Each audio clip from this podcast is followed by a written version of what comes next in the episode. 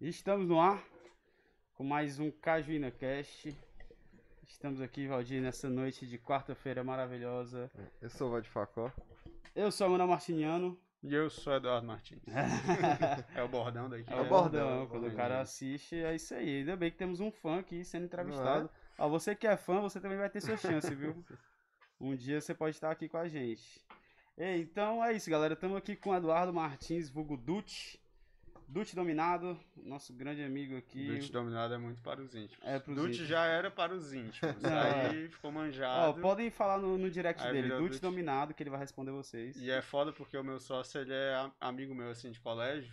Ah. Então, às vezes, quando tem reunião, assim, com gente importante, aí ele fala, não, o Dutch, não sei o que, aí o cara fica, que é quem é essa pessoa, né? Quem é esse cachorro chamado Dutch? Mas é isso, galera. Estamos aqui com o Eduardo Martins. Salve de palmas, Valdir. Muito bem, é isso aí. E é isso aí, galera. Obrigado por acompanhar. Estamos aí. Próxima live é com. Ah. Brincadeira. Macho, é isso aí. Eduardo Martins, o cara que é, estudou com a gente, né, Valdir? Uhum. Nos tempos áureos aí dos nossos sete até os Não sei até quando. 13, né? É, eu saí do colégio de Santa Cecília com uns É. 14 anos. Pois é, por aí. E aí nos distanciamos, né? Depois ali e tal. E só voltamos a se falar mesmo. é, depois do, do término do ensino médio, né? Ali na época da É faculdade. início de e tal. faculdade, né? Pois é. É, através de um grupo de amigos e tal. E hoje, pô, a gente é, é brother, né? De novo, praticamente. É. Tivemos um hiato aí de broderagem. alguns anos, mas enfim, voltamos. Broderagem, eu só penso naquele, naquele gifzinho do WhatsApp, tá ligado? Da galera do vôlei de praia. Qual, mano? Não vi. Tô ligado, os caras tocando. É, os caras tocando. Mas eu não vi, tô banhando aqui, galera. Não, macho, é, um, é é uma figurinha muito. Macho, não veja. É, é, Ah, agora é eu quero feio, ver, é feio, agora é eu feio. quero ver. Mas é isso, galera. E o Dutch, né? É, é engenheiro civil, né? É empreendedor Uhum. nesse país maravilhoso para se empreender, que é o Brasil, Só né? que não. Com várias facilidades, com várias Mas formas de ficar rico, bem novinho. nenhuma burocracia. pouca burocracia, graças a Deus, muito incentivo do governo, né? E ele tá aqui com seu sua querida empresa Inova Civil também, que vamos falar muito aqui, que é uma empresa de educação, né? É isso aí. Voltado para engenharia, não é isso? É, pra construção civil. Para construção civil. Macho, então assim, vamos começar primeiro falando um pouco sobre ti, tua vida. é, Tu que fez engenharia, por que que tu escolheu esse curso? Como que se desenvolveu é, tua faculdade, o mercado de trabalho Né, depois? essa, essa é uma boa pergunta porque acaba que, que a minha história como, como graduando, ela se mistura muito com a história da empresa, né? Uhum. Então caminha de lado a lado. É, eu acabei escolhendo engenharia civil muito cedo, então assim, era até uma coisa que, que depois com o tempo eu achei que foi uma decisão que eu tomei muito, muito novo. Muito por incentivo dos meus pais, meus dois pais são engenheiros.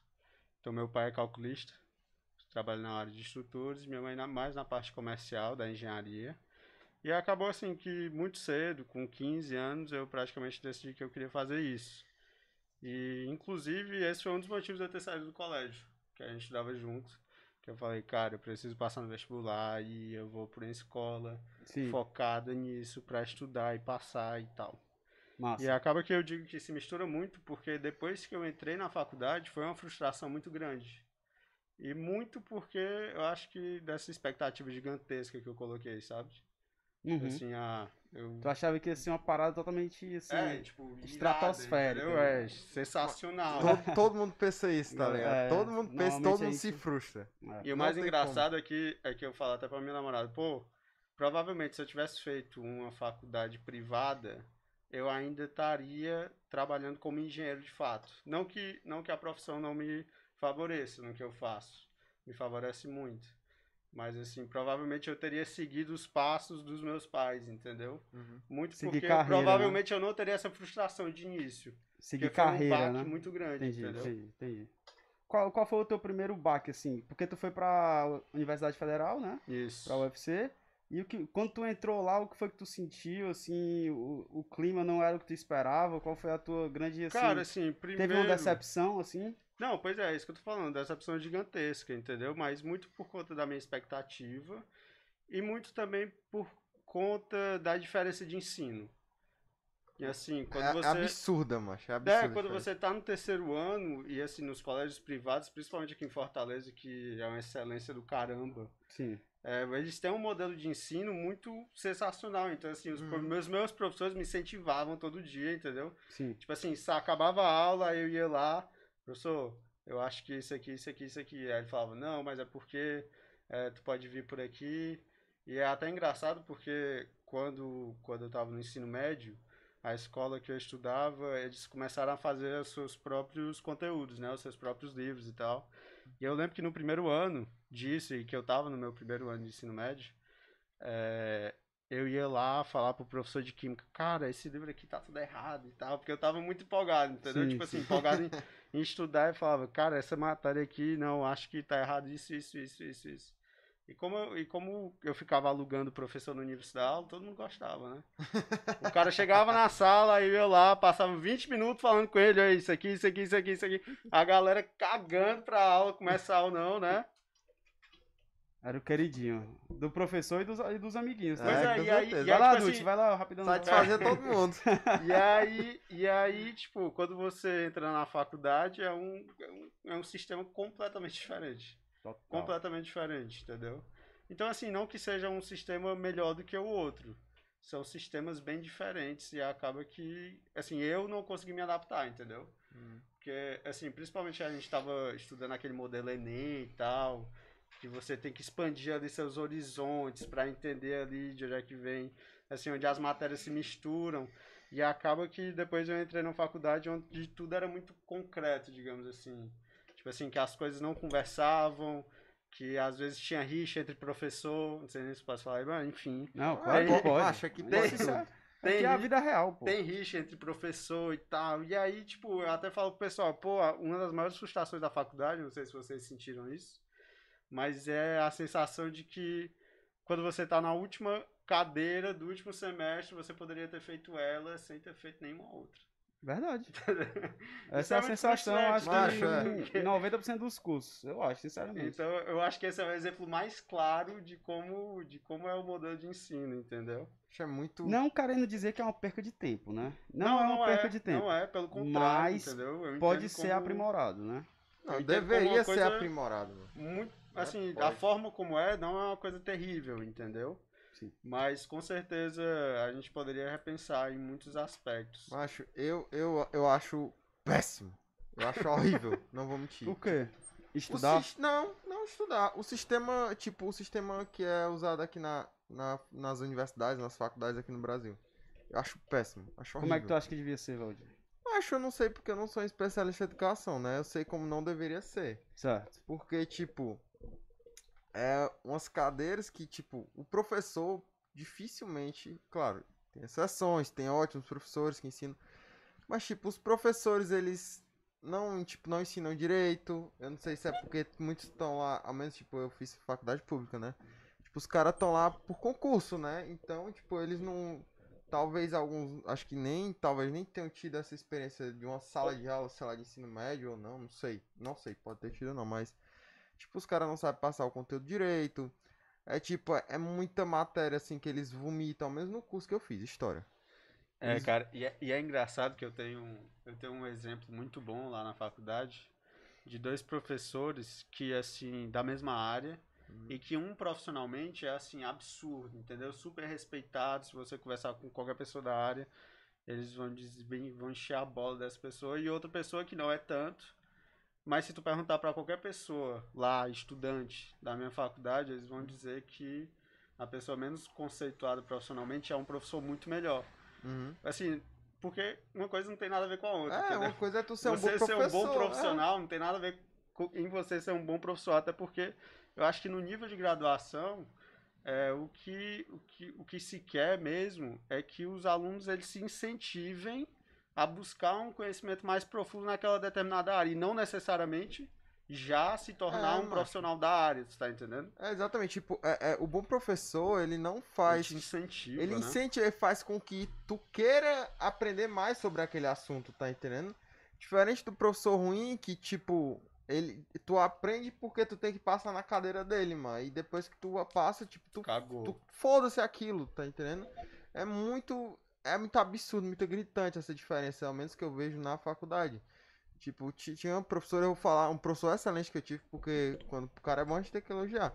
Professor Jair, da História de UFC. Um abraço, Jair. Professor de História da América. Cara, o cara é sensacional. Sensacional. Mas Dá, é, isso, é, mas é, é isso. Eu também tive tem três, gente... quatro professores, assim, hum. absurdos de bom, entendeu? Muito bons. Mas, mesmo. mas tem outro lado mas também. Mas o principal que eu acho não é nem não é nem um professor ser muito bom ou um professor ser muito ruim, entendeu? Uhum. É mais essa parte, digamos que, de, de conversa entre as cadeias, entre as disciplinas, ah, entender como é que tá ali postado pro aluno, por exemplo, uma grade curricular do semestre tal.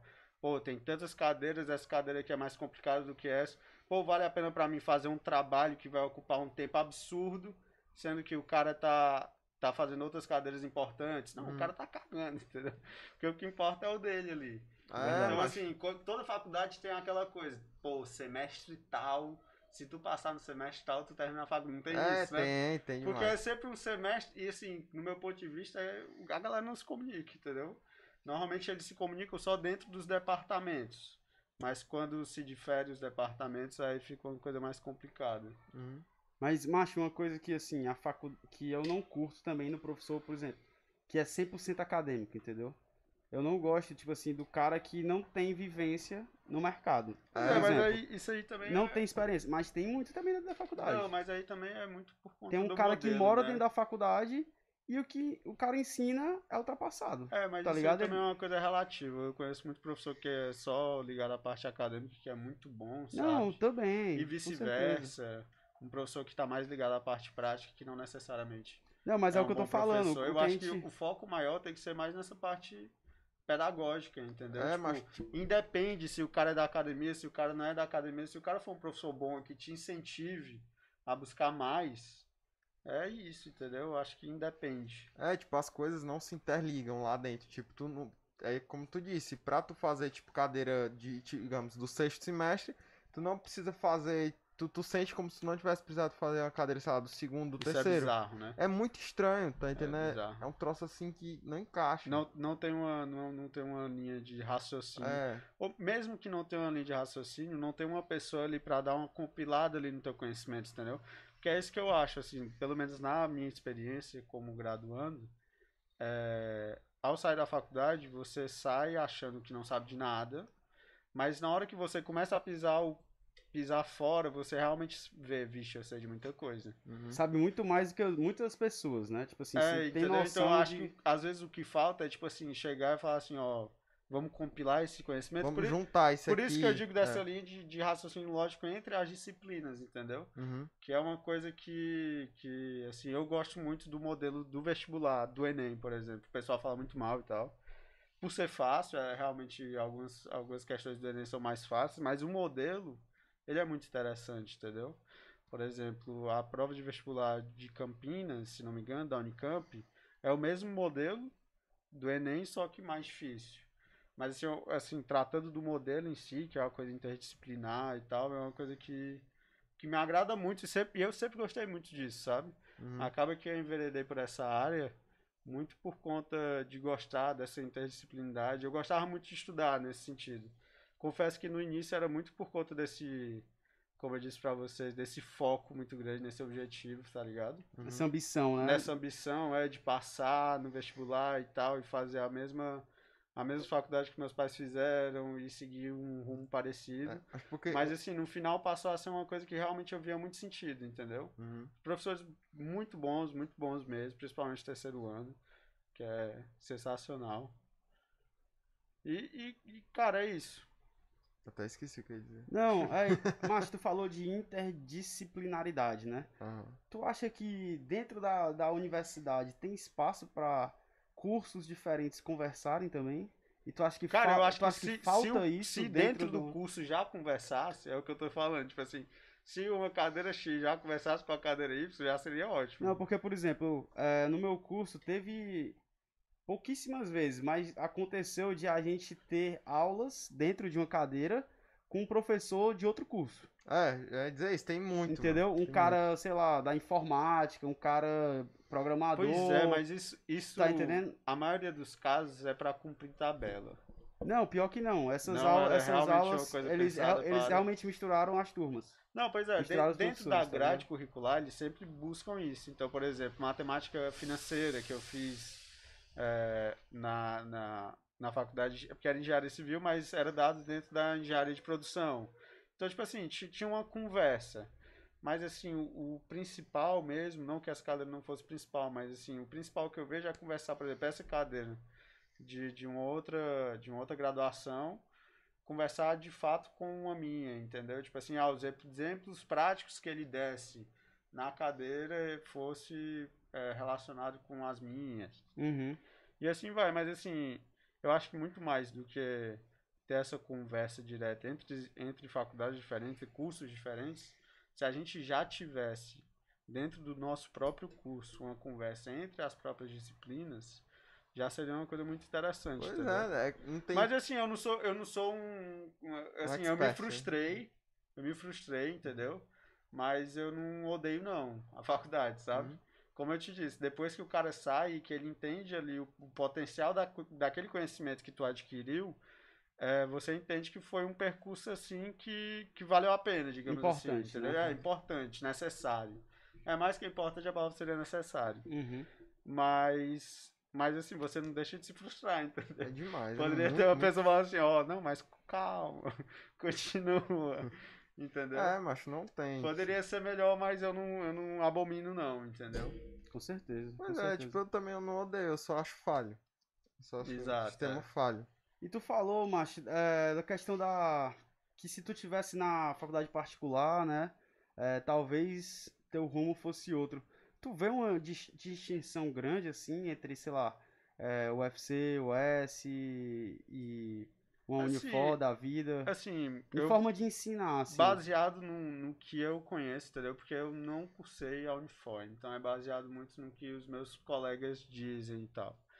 É, quando eu digo que eu provavelmente seguiria o rumo que no começo é o que eu queria, é muito por conta da falta de frustração que eu não teria, né? Eu não teria essa frustração, imaginando que eu passaria com mais tranquilidade, que não seria um esforço tão absurdo. E quando eu digo esforço, muitas vezes não está nem relacionado só ao fato da disciplina em si, de você estudar muito, ou coisa do tipo. Mas o esforço está muito relacionado ao fato de que, pô, pelo fato de eu, pass- de eu ter passado numa faculdade pública, quando eu cheguei lá, assim, nenhum amigo meu foi comigo. Então, assim, todos os meus amigos estavam na faculdade privada, entendeu? Então, querendo ou não, no dia a dia, aquilo é uma dificuldade maior. Pô, da minha casa até a faculdade demorava bem mais tempo do que se eu tivesse na privada. Então, muito, muito mais do, do que no sentido de estudo, que também é uma coisa bem mais complicada e que te exige uma carga horária ali de estudo maior, tá relacionado muito a esse apoio, entendeu? Apoio de amizade, apoio apoio mental mesmo, Macho, é um Da coisa. outro. É um outro assim. É um, como é que se diz? É um outro mundo, né? É, Pois tipo, é, mas aí é que tá, né? Isso aí Uhum. também foi um crescimento gigantesco Sim, pra pois mim. é, é uma coisa. Assim, eu vejo como Porque uma coisa eu era filho de positiva. papai total, né? Uhum. Não que eu não seja ainda, né? Mas eu era, eu era filhinho de Tu papai sente que total. tu saiu de uma bolha, então. Não, total, pô. Porque, tipo assim, quando eu, eu dou até o- exemplos de que, por exemplo, até tava conversando um dia com o nosso amigo Zé, Grande Zé. que ele, Um abraço. que ele não que ele não tirou a carteira e tal. E aí um, outra- um outro amigo nosso enche o saco dele, pô, tem que tirar a carteira, não sei O Zé que. ainda não tirou a carteira. Não, eu enchi não. o saco dele, porra. Eu E enchi- aí, e não e aí eu, é fa- chato, eu né? falei pra ele, cara, o melhor exemplo que eu posso te dar é que a minha vida mudou no momento em que eu tirei a carteira. Porque, tipo assim, ah, querendo ou não, a minha vida era muito limitada. A casa, aí alguém me pegava em casa, aí eu ia pro colégio. Alguém me pegava no colégio, aí eu voltava pra casa, eu ia É. pra um curso, ia pra outro canto. Então, tipo assim, ah, eu não Sempre- pegava um ônibus pra ir, eu não me Aham. virava. O máximo que eu fazia era, tipo, sei lá, pegar um táxi. Tirar carteira, Zé, É. porra. Entendeu? Vai. Que é uma coisa, mesmo assim, ainda é uma coisa muito cômoda pro cara, É. entendeu? Não tem realidade de nada. Eu não sabia nem nome de rua. Então, Uhum. tipo assim, é, eu só colocava, tipo, o cara coloca o GPS, coloca e vai. Sabia só as ruas da aldeota e olha lá, né? É, uma- Não, mas não é nem essa questão, não. É tipo assim, sabe quando o cara não tá nem aí? Tipo É, assim, ele não não. tá olhando nem pela janela. É uma é tá bolha, é uma bolha, não entendeu? tem como. Não tem como. E aí, e aí quando, quando eu fui pra lá, isso foi, assim, muito, muito forte, entendeu? Foi muito bom. Transformador, né? muito transformador, mas também muito chocante, entendeu? Porque, como eu disse para vocês no início, é uma expectativa que vai sendo criada, vai sendo gerada, e aí, em determinado momento, você se frustra. E quanto, quanto mais você tem uma expectativa em algo, é, você se frustrar é mais fácil ainda. É. E é assim, a derrota vem, é, vem mais vem forte mais ainda. Com força, né? Por isso que força. eu digo, não crie expectativas, viu? Não crie. É, galera, força. expectativa alta pode ser uma puta decepção, né? E quando Aquela... você tá ali de boa, só levando e tal, você vai... Você tem seu rumo ali, mas assim, você cria muito, você espera muito de alguém, de alguma pessoa, ou de é. alguma coisa, entendeu? Hum. E aí, quando não vem, o cara fica malzão. É aquela coisa, né? É... A expectativa é a mãe da decepção, acho que E assim, é o, o, a coisa positiva que aconteceu no meu primeiro ano de faculdade é que, assim, eu caguei, né? Eu caguei total. Quando, tipo assim, quando eu me decepcionei ali, eu me decepcionei ali no segundo semestre já. Primeiro, final do primeiro. Porque no, no, no primeiro. Começou, tipo a ir, assim, começou a ir pra aula de ressaca. Mais, não. A cachaça entrou na vida que, do cidadão por mais que não tivesse fazendo sentido, eu tava no gás, né? Uhum. Assim, pô, eu tô estudando pra caralho e tal. Só que aí, assim, às vezes você, mesmo no gás, você é surpreendido com alguma atividade que o professor faz que tu fala, cara, isso não tem nenhum sentido. É, cara, mano, tá tem muito disso. Isso, é metade de todos os cursos. tá ligado? Eu nunca esqueço um, uma cadeira de programação que eu tava dando gás na cadeira de programação, porque era um negócio que eu achava legal mesmo. E aí o professor decidiu que não ia ter a segunda prova e ia que passar um trabalho. e, cara, o trabalho era um negócio assim absurdo de grande, tá ligado? Sim. E era um negócio assim que, tipo assim, eu tava estudando, vamos dizer assim, 10% e o cara tava me exigindo 100, entendeu? Tipo assim, ele tava me exigindo aprender 90 coisas novas, 90% novo do que ele tava passando. E aí chegou um cara no meu grupo e falou assim, macho, meu primo trabalha com isso, bora pagar ele. Bora, tá ligado? Bora. Show. É, aí, tipo assim, pô, como é que o cara não se frustra com isso? A única é. cadeira que tu tava estudando, aí o cara faz uma, uma onda dessas. Mas, mas tem muito professor assim, tá ligado? Mas é muito engraçado, porque faculdade, às vezes, tem aquele, aquela galera que já fez essa cadeira e sabe exatamente como é, que reprovou uhum. na cadeira, na verdade. É. E o cara te dá alto estoque, tá ligado? Mas essa prova aqui tu faz, essa daqui não. e eu daqui... demorei muito para pegar o modelo, entendeu? O modelo de como estudar. Eu demorei muito. Tipo assim, Qual eu era? e os meus amigos. O modelo é tipo prova antiga, ver exercício, prova antiga. Como a gente tava. E eu e os meus amigos, aí eu costumo falar, principalmente um deles, do CH, que a gente passou muito bem, sabe? Na, na, no vestibular, a gente passou muito bem. E a gente só não se fudeu mais porque a gente já chegou com uma bagagem forte, entendeu? Então, tipo assim, provavelmente se eu não tivesse chegado com a bagagem, o primeiro ano eu tinha reprovado assim umas duas ou três cadeiras. Sim. E na UFC, pelo menos no nosso curso, você é reprovado no primeiro ano, cara, é melhor tu assim, desistir e começar de novo. Zerar, né? Zerar, é melhor zerar. Porque tu começa a fazer cadeira na puta que pariu, no horário que não faz sentido. Aí de vez em quando tu tem que, tu tem que passar três horas lá dentro, porque não, não vale a pena voltar.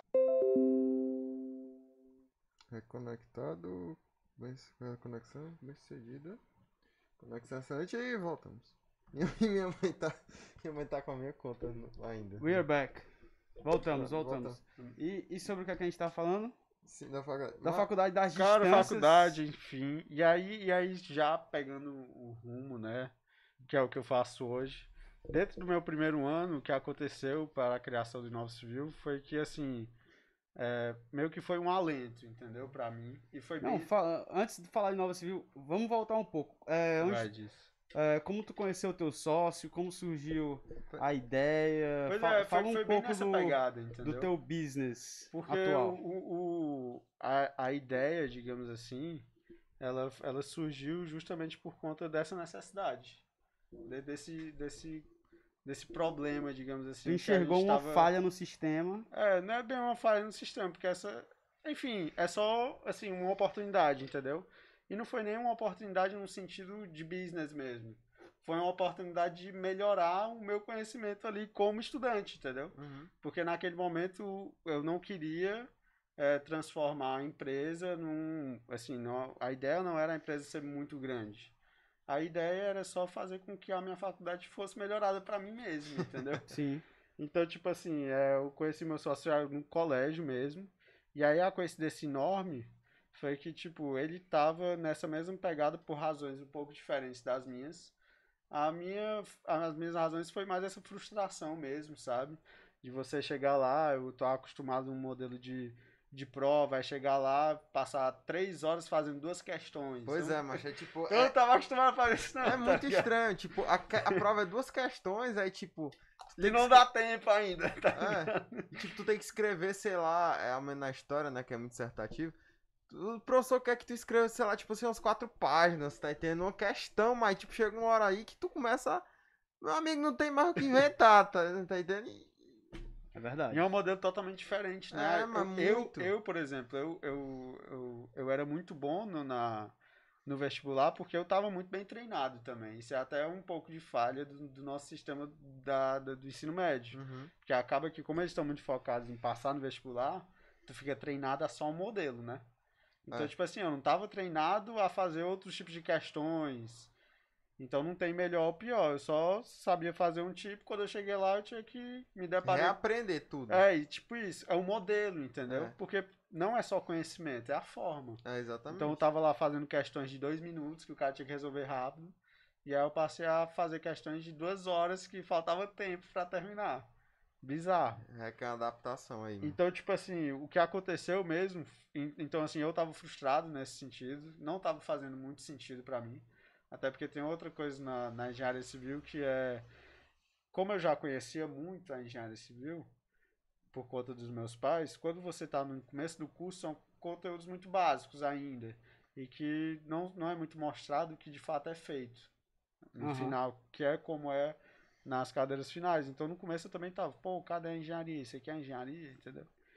E o meu sócio, ele tava nessa mesma pegada de frustração, mas mais num sentido de evolução, sabe? De, cara, eu quero uma engenharia moderna, eu quero uma engenharia que, que assim, eu aqueles prédios de Dubai e tal, a gente vê uma evolução na engenharia da, da, da, da telecomunicação, na engenharia de produção, a gente vê a evolução toda hora. E aqui E- não vê, né? E aqui desse da engenharia civil eu Não estou tem. usando aqui os mesmos livros que os meus avós usaram para estudar cálculo 1 e 2. Entendeu? E não que esteja errado, mas ele estava com essa angústia. E aí ele tomou a iniciativa em relação a isso e aí ele ele propôs o Congresso de Engenharia Civil. Que aí o congresso basicamente era um congresso todo online, que, a gente, que ele iria buscar profissionais de conteúdos práticos do mercado, que já trabalhassem de forma prática no mercado, para compartilhar aquele conteúdo deles com mais gente. Uhum. Então, assim, isso foi em 2015, eu acho. Então, assim, pra época, já- assim, claro que a internet já estava bem evoluída para absorver isso, mas com relação a conteúdos, não era uma coisa tão comum. É Se verdade. você gerar conteúdo na internet, não era tão comum, entendeu? Uhum. Tava rolando ali mercados e tal, você trabalhando ali, mas assim, de conteúdo mesmo não tinha tanto. E a ideia é que a gente reuniria 20 profissionais fodas do mercado, que iam compartilhar ali 50 minutos, uma hora do tempo deles, com coisas que eles fazem no dia a dia. E que a gente ia ofertar isso gratuitamente para quem se inscrevesse. E aí foi um sucesso, foi muito bom, entendeu? E eu costumo dizer que, que a empresa ela, ela foi fundada com um seed money de dois patrocínios, basicamente, que era que é de uma empresa de proteção que meu pai é muito amigo e que eu trabalhei lá, que é a, que é a Impacto, que aí eles me deram 5 mil reais e o Igor também, um tio dele, amigo, grande amigo do pai dele, que era a Rejunta Mix, também deu o mesmo. E aí a gente pegou esses 10 mil e investiu em tráfego. Caraca. E a gente colocou em tráfego só pra galera assistir. Então Uhum. era um evento, cara, ó, do dia tal ao dia tal, vai ter um seminário, um congresso todo online, e que essas pessoas aqui vão apresentar um conteúdo. E aí a galera, irado, né, e tal, e na É, época, De quando a gente- graça, né? de graça. Como que vocês conseguiram é, esses professores? Pronto, aí é que tá, aí é onde é que eu entro também. Porque até então essa era a ideia só do meu sócio. E aí ele chegou pra mim e falou, cara, posso conversar contigo? Pode. Não, porque aí ele me apresentou a ideia, eu tô pensando isso, isso, isso, e eu queria convidar o teu pai pra participar. Ele não tá, não tá me interessado em participar ou não, não. Projeto, entendeu? Ele falou, cara, eu quero convidar teu pai pra ir. Eu, tá, velho, tá topado, eu vou falar com ele e vai dar certo. E aí o que foi que aconteceu? Eu também, como, como, como um bom gestor, empreendedor, eu também vi uma oportunidade para mim, porque Uhum. como eu te disse, aquilo ali soou para mim com, com Tipo assim, um sentido muito grande, porque eu tava passando por uma coisa parecida, entendeu? Aham. Não da mesma forma, mas uma coisa bem parecida. E aí ele falou, aí ele falou, pô, eu só consegui duas pessoas ainda para que eu já gravei. é, e eu tô em busca de outros e tal. Isso depois, a gente tinha almoçado, já tinha topado falar com meu pai, e aí ele foi comentar isso, eu falei, cara, deixa eu ver aí a tua lista de pessoas, de possíveis palestrantes, né? Uhum. Aí ele me mostrou e eu falei, cara, eu conheço todo mundo. Porque eu realmente conhecia, entendeu? Porque o meu pai, ele, ele conhece todo mundo desse, do mercado aqui de Fortaleza e de fora também. Uhum. E aí eu falei, cara, eu conheço todo mundo, e pela, pela minha mãe também, porque tinha algumas pessoas lá que era da parte acadêmica, minha mãe tinha terminado um mestrado recentemente. E aí eu falei, cara, posso te ajudar. E aí eu lembro que, assim, nessa época eu praticamente não fiz nada, assim, em relação à parte prática mesmo, operacional da empresa. O que eu fiz foi realmente ir atrás dos professores, combinar aí, cara, pode estar o dia, tal hora, vamos levar o material, onde é que pode ser, e tal, e tal, e tal. E aí, cara, foi muito bom, entendeu? Teve um retorno, porque o que a gente anunciava para, para o pessoal que assistia é que, assim, as palestras elas iam lá, mas elas acabavam, entendeu? Então, tipo assim, se tu pegasse ao vivo, tu ia assistir, mas se tu não pegasse, tu não ia. Uhum. E aí, ao fim da semana, a gente ia lá e falava, cara, tu quer assistir tudo de novo na hora que tu quiser? Paga. Porque, enfim, né? Justo, Nada né? de graça. É. Nada é de graça. E até porque se alguma coisa é de graça, é porque tem alguma coisa sendo financiada. É. Ah, pode ser propaganda, pode ser, sei lá, uma venda no final. Mas enfim, as coisas têm que rodar e serem aquela financiadas. Às vezes a galera não entende isso. não tá existe ligado? almoço grátis. Não, não é, nem, não é nem esse lance de não existir almoço grátis. É que você tem que entender que o sistema é, mas- financiado por alguma coisa. Exatamente, entendeu? mas ninguém vai, tipo, gastar tempo e dinheiro pra fazer coisa de graça à toa pros outros. Exatamente. mano. Tipo assim, por exemplo, Todo vocês não estão aqui De graça. achando que, tipo assim, isso aqui é, não dá certo, nunca vai dar certo. Em algum momento vocês estão pensando já em, na forma em que vocês podem ser é, monetizados pelo conteúdo que vocês estão gerando, Exatamente. Com entendeu? certeza. E não tem problema nenhum, pelo contrário. O quem tá assistindo, ele tem que entender que, que é importante. Porque Tem se um aquela pessoa retorno, não for mano. monetizada, a- aquele conteúdo vai, Vai parar acabar. de existir. É, exatamente. exato, Entendeu? exato. Mas enfim, isso aí eu posso falar um pouco depois, que aí o, o- Mas continua a história que tá muito boa. que é quando, que é quando o negócio realmente se estruturou. Mas aí, assim, é, ao fim desse, desse, desse evento, que foi. Qual foi o resultado de vocês, assim? Vocês tiveram quanto de alcance, assim? Quantas pessoas viram? Cara, tu lembra? O que a gente teve foram 10 mil pessoas inscritas. Porra.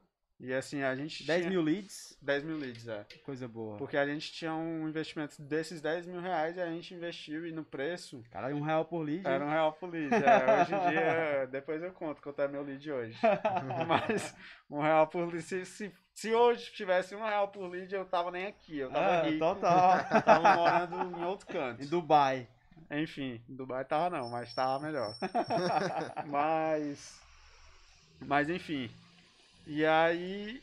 E aí foi legal, capitalizou, só que assim, no fim do evento eu falei, cara, eu quero entrar.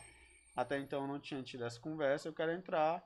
E assim, na época o meu sócio ele tinha um outro sócio de São Paulo.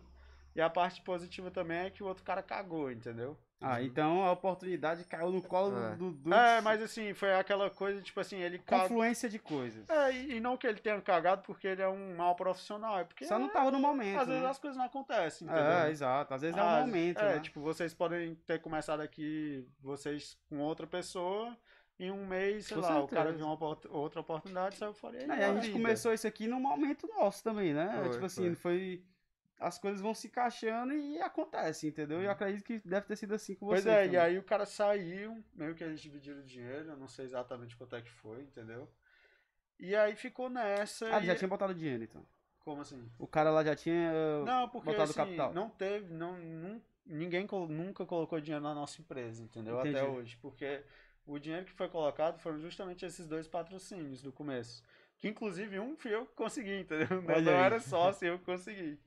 Mas É enfim. verdade. E aí. é, Você vê quando o cara quer, mas o cara faz. O É. cara faz, faz acontecer, pô. E Você tá aí, louco. ao fim, a gente sugeriu, beleza, entramos no acordo, o outro cara saiu, até porque não tinha nem empresa firmada, entendeu? É, então era muito fácil. É, o cara recebeu lá a metade dele, não sei como é que foi exatamente. Mas aí a gente seguiu caminhando, entendeu? Porque assim, a ideia a partir daquele momento era ou repetir o evento que a gente tinha feito, ou fazer con- um, um conteúdo que gerasse ali, conteúdos práticos para o nosso público. E a gente foi de- se descobrindo ao longo desse tempo, porque assim, eu costumo dizer que o Inova Civil ele tem, é, tem dois pontos de partida, né? O primeiro foi em 2015, que foi de fato que a gente fez esse evento. E o segundo foi quando a gente realmente sentou e falou assim, cara, vamos fazer acontecer. Porque em 2015, a gente, eu tava no começo da faculdade, né? Então, assim, por mais que eu estivesse frustrado, as minhas expectativas ainda estavam ali. Uhum. Não tem como, por mais, por mais frustração que seja, você ainda tá lá Eu tenho expectativas querendo, ainda. querendo né? fazer com que aquilo aconteça, entendeu? E, e, assim, não, você não desiste É. daquilo ali do nada. Principalmente eu que fazia tanto tempo que tava, Sonhando com isso. é, né? que tava sonhando, que tava abastecendo aquela ideia ali.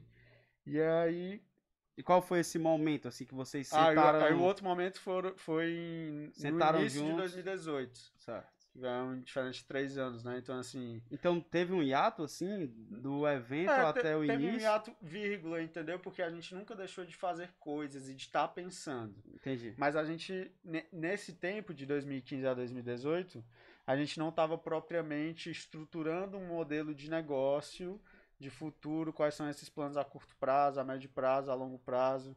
A gente quer investir aqui, a gente quer. Tu tá entendendo? Tô, tô. Então, assim, tinha até, é até uma coisa que eu costumo falar que, que foi um. Que eu, que eu me vangloriava, mas que é muito ruim, Hum. é que assim, eu falava, cara, eu não tenho custo fixo. De 2015 a 2018 eu falava, não, velho, meu modelo de negócio é muito bom porque eu não tenho custo fixo. A única coisa que eu preciso é, cara, eu preciso contratar alguém no dia que eu quiser vender alguma coisa, eu faço ali uma campanha, eu faço um projeto específico ali, vendo e sai o dinheiro pelo outro lado. Uhum. Entendeu?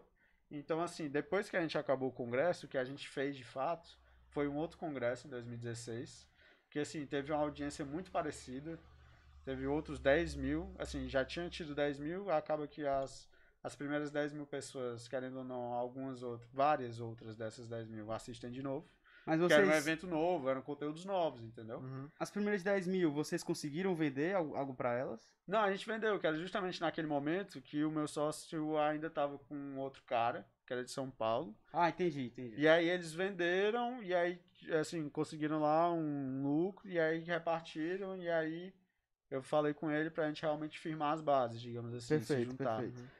E aí, de, de 2015 a 2018, a gente foi caminhando, entendeu? Tipo assim, o nosso produto principal, a gente rodou outro congresso e esse outro congresso eu lembro que eu trabalhei muito, diferente do primeiro, que eu só tava ali ajudando, esse segundo eu fui gravar pra caramba, e o medo maior do mundo, tá ligado?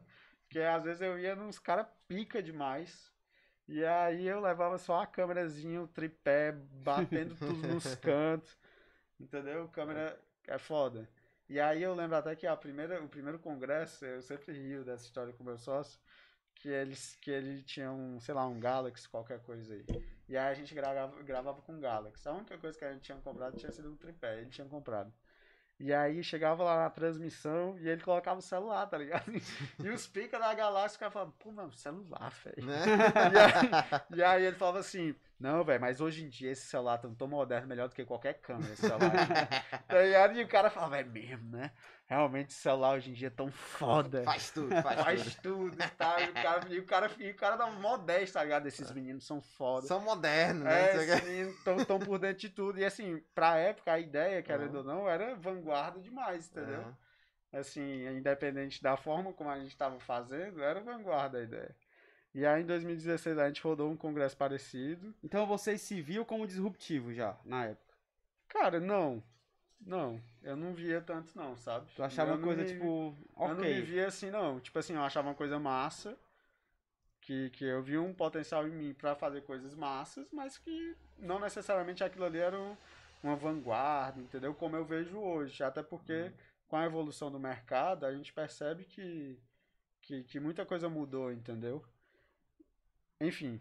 E aí a gente rodou outro congresso em 2016, eu não lembro ao certo assim, o resultado. Eu lembro que a gente rodou outros modelos de, de lançamento para o congresso. Tipo assim, de fazer uma venda, mesmo já tendo acabado o congresso. E aí a gente montou o nosso primeiro curso, que era um curso de MS Project. O MS Project é tipo uma ferramenta de planejamento. Só que é uma ferramenta que ela é voltada para muitas áreas. E aí a gente estava querendo bolar um curso ali que fosse focado para a parte de engenharia civil. E a gente conhecia uma professora, é, ela é de Santa Catarina, se não me engano. Alguma coisa assim. E aí, assim, a, a gente fez isso e a gente foi caminhando, porque como eu disse para vocês, eu ainda estava na faculdade, então a gente de vez em quando pensava, pô, esse nesse semestre vamos fazer um lançamento aqui. E, e como eu não tinha custo fixo, tipo, tava pagando, entendeu? Não tava Sim. pagando ninguém. Acho que a única coisa que eu tava pagando era um contador lá. Que inclusive cagou o pau esse contador aí, né?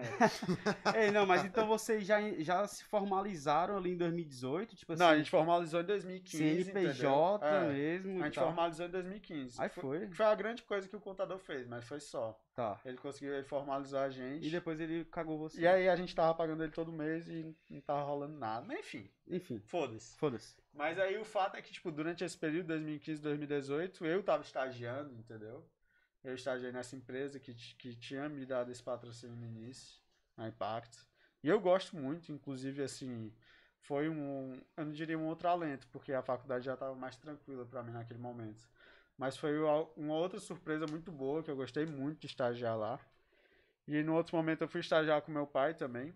Só que o, o, o único problema no estágio do meu pai é que eu comecei a estagiar quando a gente realmente tinha parado para sentar de novo tipo, em 2018.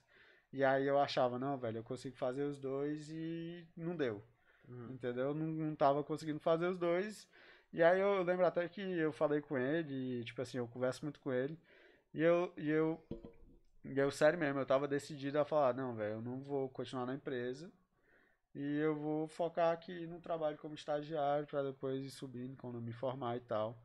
E aí ele me aconselhou a fazer justamente o contrário, tá ligado? Porque, tipo assim, aí também foi.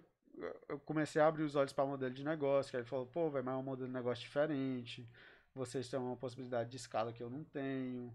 É, e aí conversa vai, conversa vem sobre isso, entendeu? E aí a gente se formalizou não, porque já estava formalizado, mas a gente sentou de novo em 2018, final de 17, começo de 18. E nesse meio tempo, meu, meu sócio também é, viajou para fora, fez intercâmbio. Então, assim, tava uma coisa muito igual para os dois, sabe? Uhum. E, mais uma vez, não se vanglorie por não ter custo fixo. Pelo fato de não ter custo fixo, eu não tomei essa decisão antes, entendeu? Uhum. E aí, em 2018, foi quando a gente sentou, cara, vamos ter um custo fixo. Qual foi o primeiro custo o fixo? O custo fixo foi, foi, um, foi um cara que trabalhou pra gente. Cara muito bom, incrível esse cara, eu tinha um abraço pra ele. Grande Alti. Um que inclusive foi muito top porque ele já tinha se formado, a gente queria pagar estagiário, entendeu? Porra! A gente não queria, a gente não tava, a gente também não tinha noção de quanto é que dava para pagar, a gente ainda não tinha as nossas contas como a gente tem hoje, entendeu? Na cabeça, sabe como é que funcionam as coisas. Mas vocês começaram com quanto de grana assim, tipo, porque para vocês terem esse cara aí pagando mensalmente um salário, né? Tu tinha Cara, que, assim, tu tinha que entrar com Eu te grana. diria que assim, de, desde os 10 mil de patrocínio, até o momento de 2018, eu diria que assim, a gente chegou em 2018, nesse meio tempo, fazendo um outro congresso, lançando um produto com, com essa outra professora que a gente tinha, que acabou não dando certo. Tipo, deu certo, mas a gente achou melhor não continuar, continuar nesse modelo. E aí, nesse meio tempo, a gente também se juntou com outro professor, parceirão nosso, o Alex, que deu certo no início, mas também deu um conflitozinho, entendeu? De interesses. Então, assim, eu diria que quando a gente sentou de novo em 2018, a gente devia ter um caixa assim de uns 30 mil. Não Foi mesmo. Tudo isso tempo, nesse entendeu? tempo que vocês foram meio que fazendo pequenas coisas é, ali. Exato, mas exatamente. não deixando de ter resultado. Exatamente, é. Né? Então, assim, a gente nunca tocou um lançamento, a gente já teve um é, é, em 2016, eu acho. Não, em 2017, enfim, não lembro que não teve um resultado bom, só um, assim, a gente já to tocou inúmeros projetos, inúmeros, e assim, quando dá ruim é porque ele não dá um lucro tão bom. Mas assim, em geral, a gente sempre teve, teve, teve resultados muito positivos, sabe, nesse sentido. Então, assim, nesse meio tempo, que eram projetos espaçados, pelo fato de que eu não estava pagando nada fixo, além do contador, é, a gente conseguiu juntar esse dinheirinho, entendeu? E aí o, o meu sócio, o pai dele tem uma construtora e tinha uma sala lá. E a gente falou, cara, vamos ficar indo pra lá, junto com, com, com o estagiário que estava indo, o Eltinho, que não era, era estagiário, Cara mas não recém-formado. era, era recém-formado. E que foi muito parceiro nosso, tá ligado? E aí a gente foi crescendo e foi estruturando o nosso modelo de negócio como mais parecido do que como ele é hoje, entendeu? Que assim, um- eu já entro nessa parte como o modelo de negócio. Antes de Claro. entrar, bora, bora só que falar Só falar chat. tem pessoal do chat dúvida? aqui. Porque é, meio que, é, um- é meio que é uma segunda etapa, entendeu? É, Tipo assim, não, com certeza, 2000 pô, com certeza. em 2018, meio que, que tipo, é uma segunda etapa na nossa, na nossa empresa. Antes da segunda etapa, galera, é, a gente tá entrevistando aqui Eduardo Martins. O cara tá falando a história da Inova Civil, uma empresa de educação voltada para engenharia civil. Pra construção civil, é fazer um, um elevator pitch, tá ligado? É, Um pitch faz, faz, um, faz um pitch aí, velho. Faz um pitch Não, aí. não, um pitch não. Pra quem- Não, mas tu tem que entender que o pitch, esses 40 minutos é um pitch, pô. Não, tá sendo puta pitch aqui. Aqui tá sendo puta pitch. Mas, galera, vocês têm- têm noção do convidado que a gente tá tendo aqui, velho? É um cara incrível, um cara empreendedor que teve a ideia e que botou a ideia em prática e que tá tendo resultados fantásticos, né? Dentro de uma parte que não é tão desenvolvida, que é dentro da, da educação, principalmente dentro da engenharia civil. Uhum. Então, assim, pô, pega aqui insights. Cada minuto aqui é um insight. Então, aproveita essa live, se inscreve no canal, deixa o like, segue a gente no Instagram E compartilha essa live e aqui. viu? compartilha também para outras pessoas de engenharia, enfim, outros cursos, mas que tem vontade aí de fazer algo importante. Vamos aqui pro chat, Valdir. Olha que minha mãe tá aqui com a minha conta, mas O próprio enfim, Valdir tá falando aqui. essa Minha mãe. Show, beijos. É. Pedro Alencar, o DJ P. Luiz, conhece? Conheço. Olha aqui, tá falando sou fã, grande abraço. Tudo bem. Ó, HP Limp também tá aqui. É... Eu Tô tô adorando a trajetória, então a galera tá gostando aí, É do né? mesmo. E vamos então, Valdir, pra segunda parte de 2018, modelo de negócio. Boa. Dute dominado e seu modelo, por favor. Deixa nominado, pô, é pros índios. É, galera, mas aqui é, o meu público, Ah, a meu galera, público é galera, íntimo. galera mano. vai perguntar Meu qual é o público é motivo desse dominado. Em off, em Aí off. chega, chega aí no direct, no direct dele, viu, Mas no galera? direct do, do, do Eduardo Martins. Macho, então, é, fala um pouco do modelo, como tu chegou nesse modelo. É o, é o atual modelo ainda, né? É médio, né? Porque as coisas estão mudando toda hora. Porque, Mas vamos voltar pra 2018. 2018, cuida. Não, mas 2018, assim, pra quem tá na live aí e entrou agora, basicamente o, o, o pitch de elevador do Inova Civil é assim, a gente é uma escola focada em conteúdos práticos para a construção civil, para recém-formados e formados que estão buscando esse- justamente esses conteúdos práticos em diversas áreas dentro da construção. Aprimorar, né? o- Justamente. Aprimorar, assim, buscando uma oportunidade de mercado, Uhum. mas assim, enfim. E em 2018 foi quando a gente realmente conseguiu se estruturar mais como empresa, muito mais no sentido de, de organização mesmo, do que necessariamente financeira. A gente entendeu qual era o modelo que a gente iria praticar com os nossos professores, que isso era uma coisa muito importante na época, e que a gente não tinha tão claro. E a gente começou a tocar mesmo. E, e assim, antes de 2018, isso, era, isso foi um passo muito importante para a gente. Quando a gente se juntou com outros professores, é, aquela professora lá de, de Santa Catarina e depois o Alex, o professor aqui, a gente fazia um, um, uma sociedade, digamos assim. Então era um percentual. E assim, a gente começou a ver que aquilo ali não estava fazendo muito sentido pra gente, entendeu? Porque o- a pessoa gravava ali de início, só que a gente que estava investindo dinheiro, a gente que estava assim, arriscando jogar no tráfego, a gente que estava propondo a forma de lançar, a forma de vender. E aquela pessoa ali, ela só ia ganhar ou deixar de ganhar conforme Ah, Não faz fosse o sentido, resultado. né, macho? Não faz. E assim, e aí na época a gente falou, cara, vamos comprar os direitos das aulas dos professores. É muito melhor, muito mais sentido. É, é, tem muito mais sentido, mas naquela época era até interessante, porque a grande maioria dos professores, como era uma coisa ainda vanguarda, digamos assim, Uhum. eles falavam, caralho, velho, que ideia genial, eu quero estar junto. O cara queria estar junto, entendeu? Sim. Então, tipo assim, a gente, a gente tinha trabalhado com, com um produto é, da metodologia BIM com o professor Alex, que acabou que deu certo, Assim, eu, eu, deu certo, mas assim, não bateu. No final das contas, a gente decidiu separar. Mas assim, deu certo, sabe? E aí a gente falou, cara, vamos trabalhar de novo esse produto, porque a gente fez uma oferta boa, a gente está fazendo um tráfego bom aqui pro pessoal.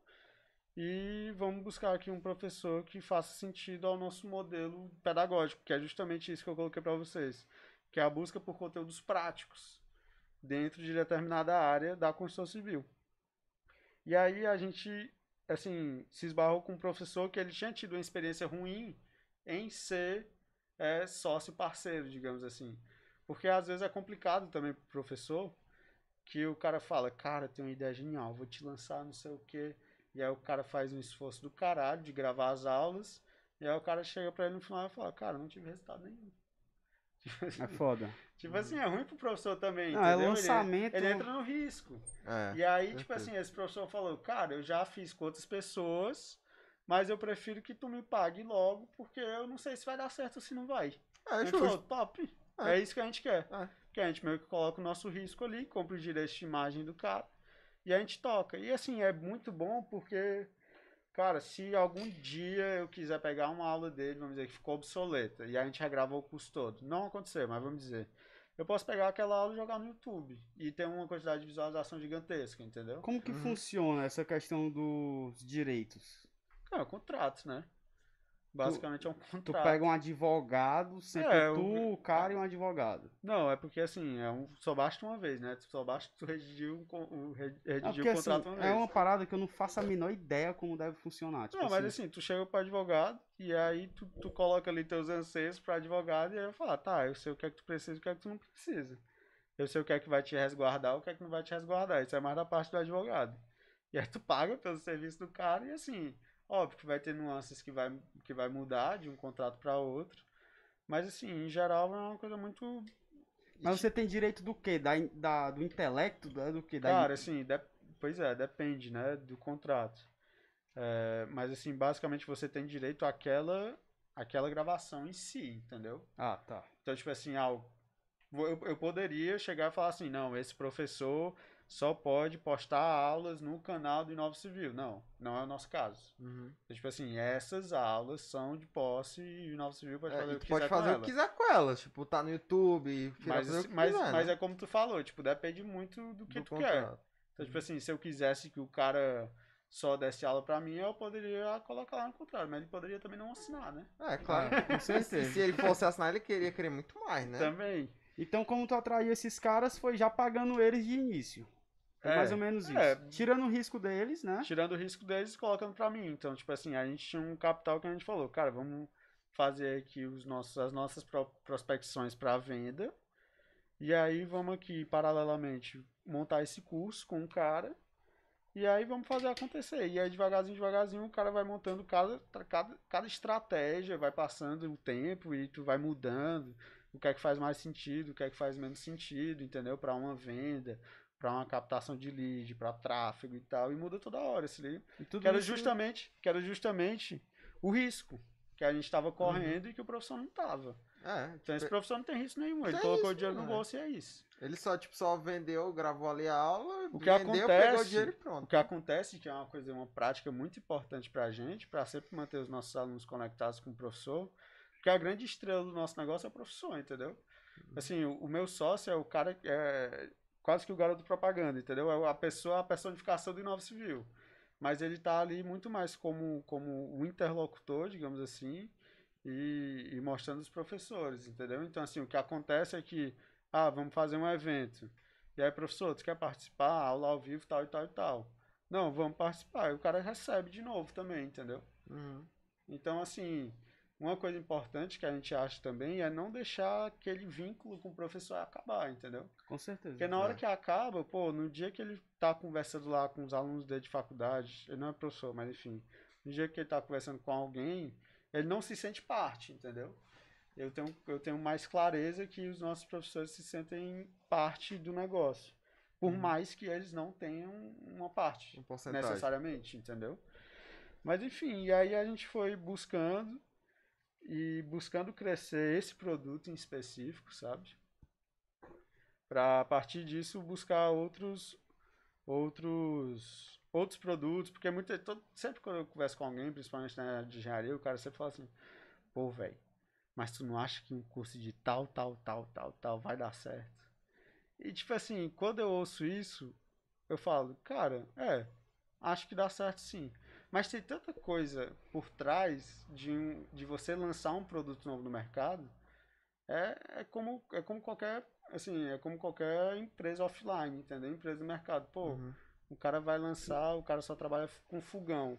Pô, não, é, não seria legal tu lançar um micro-ondas? É legal, mas não é simples, tá ligado? É, a galera acha que é tipo assim. não é simples. Ah, aprendi a lançar uhum. professor, vou lançar todos os professores bons que eu conheço. Tá é, não é simples. De todos então... os cursos, de todas as faculdades. Não é assim, pô. Então, o nosso modelo foi ir crescendo um produto, e aí depois a gente foi descobrindo outra demanda de um segundo produto que hoje a gente trabalha forte dois produtos e um terceiro, mas que tem um modelo um pouco diferente.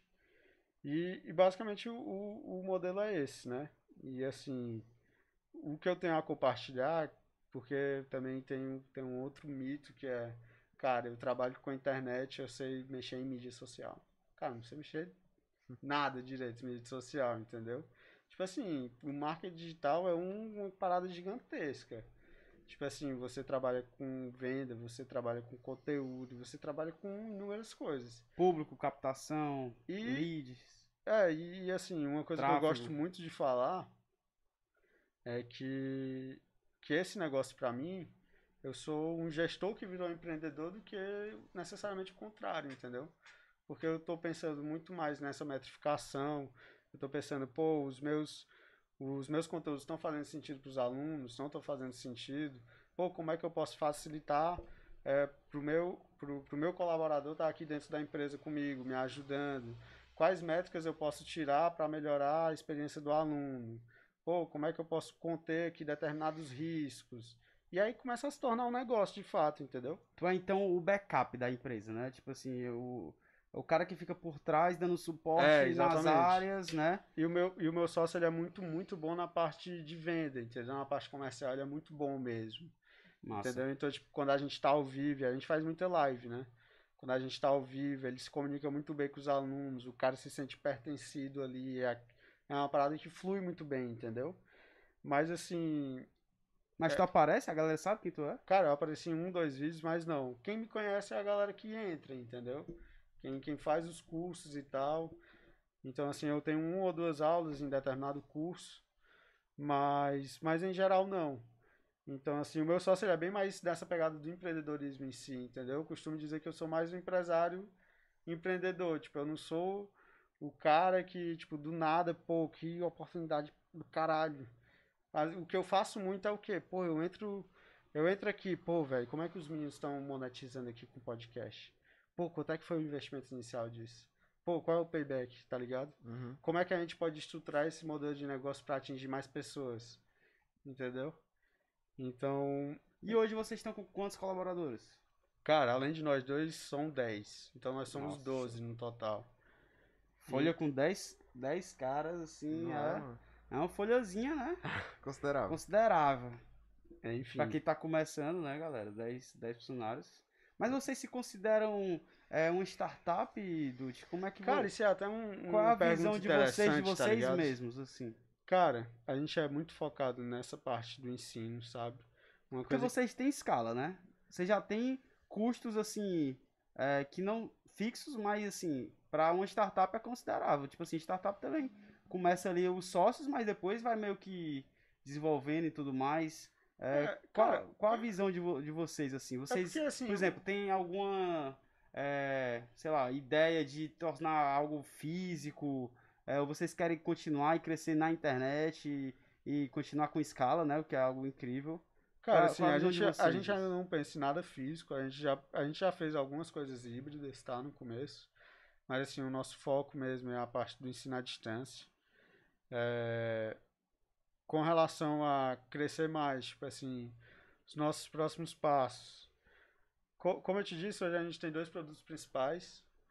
E assim, o terceiro, ele vai muito de encontro com o que a gente entende o mercado digital, que é outra coisa que eu gosto muito de falar, que é que é essa o mercado digital é muito volátil, sabe?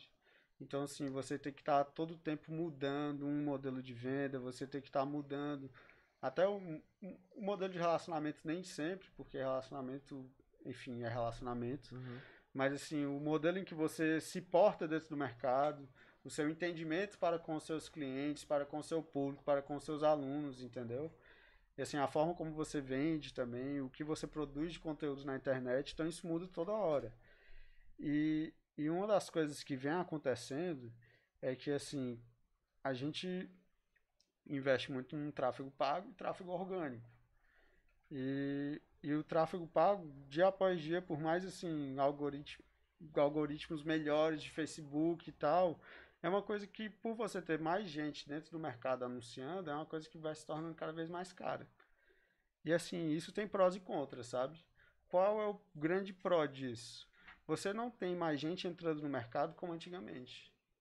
Antigamente, o jogo do, do marketing digital, isso é até bizarro, porque era tão, entre aspas, fácil, que não era tão fácil, tá? Mas assim, era tão, entre aspas, fácil, uhum. Que a galera não se importava nem um pouco com o cliente. A galera não tinha Instagram, a galera não tinha Facebook, que a galera falava, cara, quanto é que eu preciso colocar aqui? X reais. Tá, eu vou fazer aqui minha campanha, depois de 30 dias vai sair quanto? Vai sair 2x. Aluno, foda-se. Entrega do conteúdo, foda-se. Por quê? Porque muito por conta também do tráfego. Uhum. Hoje em dia, se o que tu quiser entrar no mercado, tu não vai conseguir colocar X e voltar a 2X, entendeu?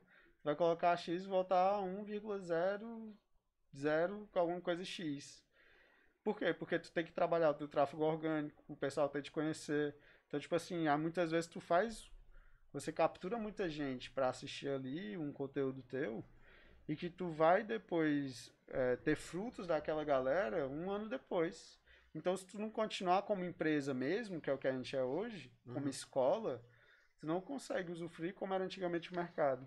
Eu falo isso porque o marketing digital se aplica a tudo, tá? Então, tipo assim, tudo de tudo. E era muito nessa pegada. E aí, desde um ano atrás que a gente teve esse, esse entendimento, a gente já tinha esses dois produtos. Um era de BIM e outro de estruturas. Acho que de estruturas eu não comentei, mas enfim, a gente tinha esses dois. E o terceiro a gente falou, cara, a gente precisa fazer uma recorrência. Que é recorrência, streaming mesmo, sabe? É, então a gente começou a fazer uma recorrência. Recorrência é aquele pagamento mensal, né? Garantido é, ali para vocês, né? Exato. Porque tinha. A gente estava enfrentando um problema, que era o quê? Que a gente sempre enfrentou que é a imprevisibilidade ali de um projeto. Quando eu digo projeto, é tipo, cara, vamos aqui fazer uma turma nova. E aí a gente coloca tanto, e aí, sei lá, eu preciso aqui pagar essas contas e tal e tal e tal. Eu estou necessitado de fazer um resultado. Só que não necessariamente esse resultado vai vir, entendeu? É uma coisa que a gente tem métrica, mas não é uma coisa certeza. Então, assim, o mercado ele estava mudando, principalmente nessa parte do tráfego, de conteúdo, e você se portar dentro do mercado. E aí a gente decidiu fazer esse terceiro produto, que é um produto de streaming que a gente tem a possibilidade de vender todo dia. Enquanto que os outros dois a gente tem um modelo em que abre-se turmas. Então abre uma turma esse trimestre, no próximo abre mês tal. É, nesse modelo a gente, a gente consegue ter uma recorrência. Nosso modelo não é de recorrência mensal, é anual. Mas assim, para o aluno, se ele tiver parcelado em 12 vezes, é uma recorrência mensal pra é, ele. pra vocês vai cair mensal ali, Não, pra gente cai anual, entendeu? Ah, entendi. É, é um pagamento anual. Melhor ainda. Melhor ainda, vírgula, entendeu? Depende muito. Não, mas é já vem um valor inteiro pra vocês. Pô. É, só que é melhor, um, melhor ainda, vírgula, porque tu não garante ali um resultado todo mês de você estar tá junto com o aluno, buscando que ele, que ele esteja sempre engajado e tal, e tal, e tal. Mas enfim, são Entendi. diferenças. Certo. Nem não tem melhor ou pior. Mas assim, a gente lançou esse terceiro produto, que é uma recorrência, que tem, tem dado muito certo, sabe? Porque. É o melhor produto de vocês? Hoje, tu diz de resultado ou não, em que sentido? Ah, de qualidade mesmo, assim. Cara, de qualidade ainda não, entendeu? Ainda não.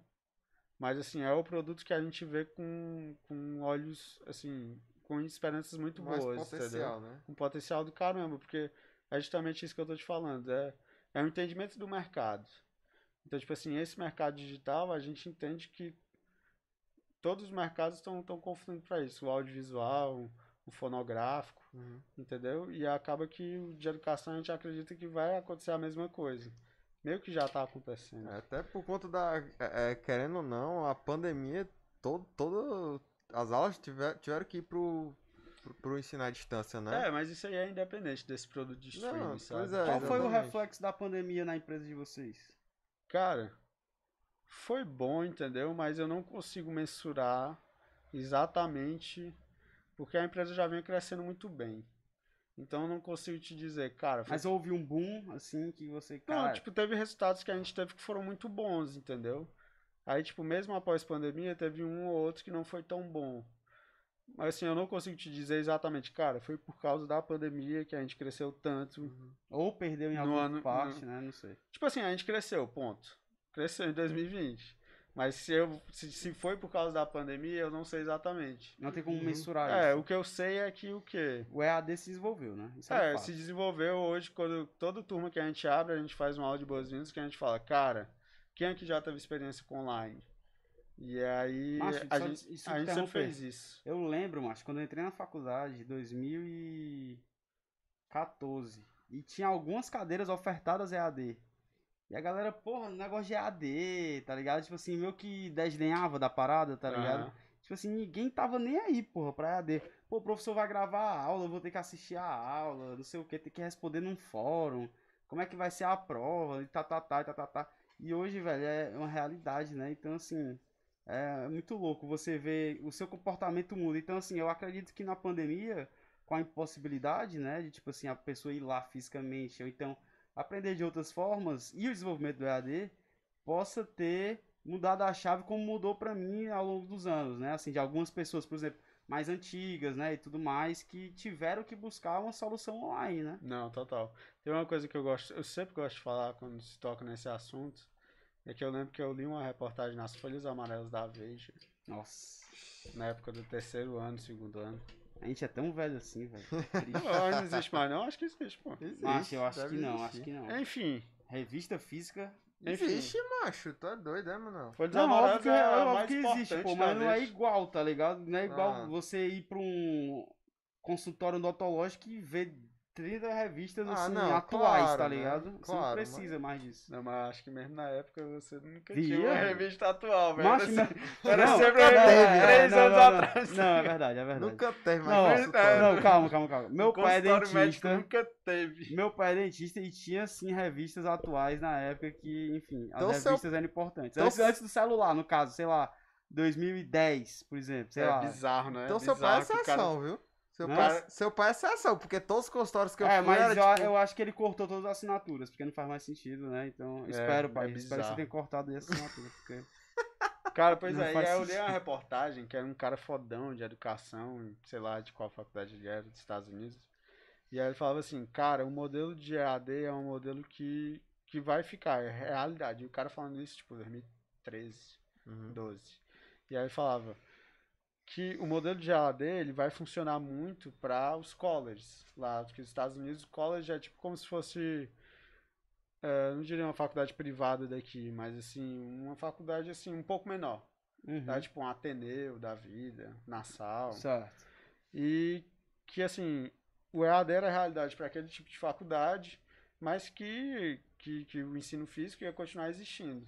A grande diferença é que assim, você tinha que entender para qual público você está prestando serviço.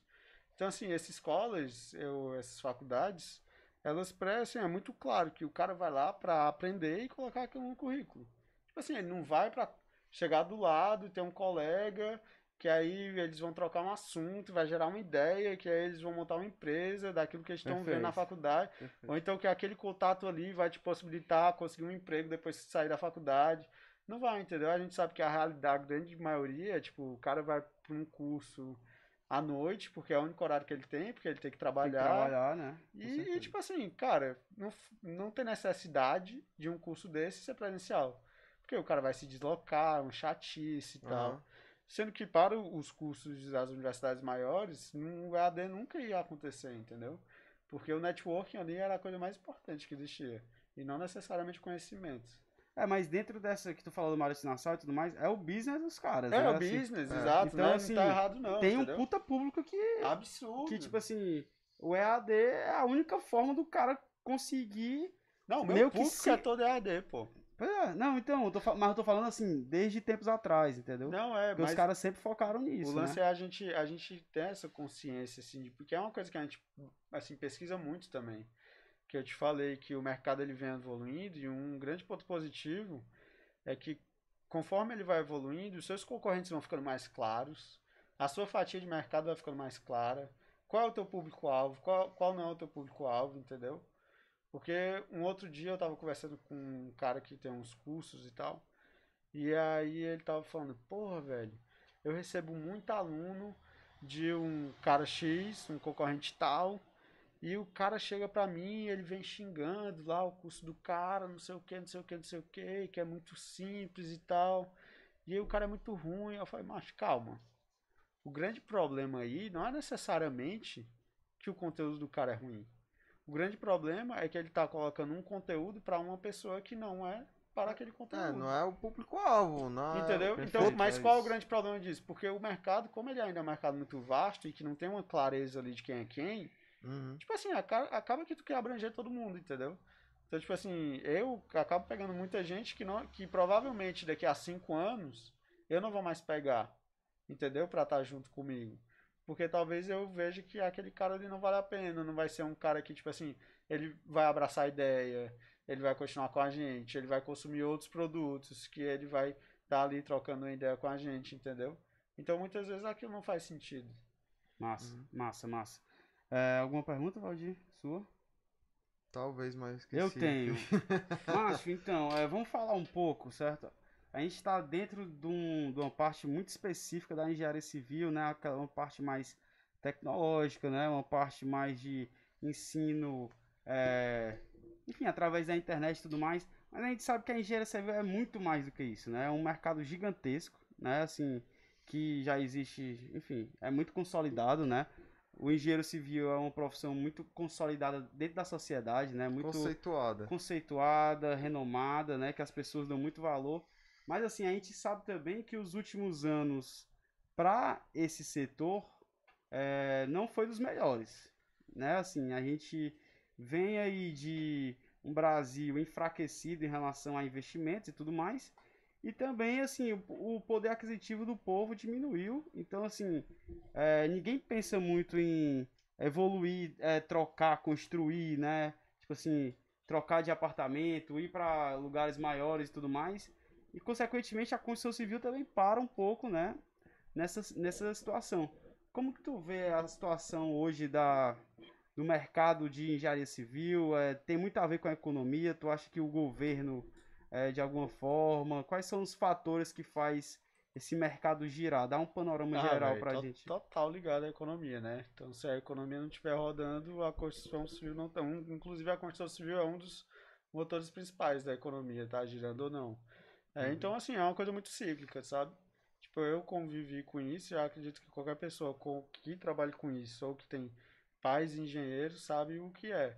Que uma hora talvez tu vai estar muito bem, sendo que tu tem que estar ali resguardado, tá sempre sempre com medo ali, é que nem torcedor de, do time do Palmeiras, entendeu? Eu brinco com isso porque o meu sócio é palmeirense. Cara, eu não conheço nenhum torcedor do Palmeiras que, que assim, o Palmeiras tá ganhando de 5x0. Não, calma. Calma, que esse jogo aí ainda não tá ganho e tal. Porque o Palmeiras já levou muita virada, né? Sim. Mas enfim, então é tipo isso, entendeu? Então assim, o cara fala, pô, tá legal, mas calma. Será que vai continuar assim? E assim, principalmente porque a nossa economia não é das melhores, entendeu? Nesse sentido. Mas assim, por exemplo, nos últimos anos, no último ano, tá rolando uma tendência aí, então, um crescimento da construção civil que, que assim, eu converso com muita gente, os caras falam, pô, velho, como é que isso tá acontecendo? Tipo, a economia não tá esse balai todo, mas, tipo, Uhum. o pessoal tá construindo muito. Tá rolando aí uma tendência, e assim, os Dá um materiais... exemplo pra gente dessa tendência que tu tá falando. Não, tipo, o pessoal construindo muito mesmo, entendeu? Ah, tipo assim, tá tendo mercado pro construtor.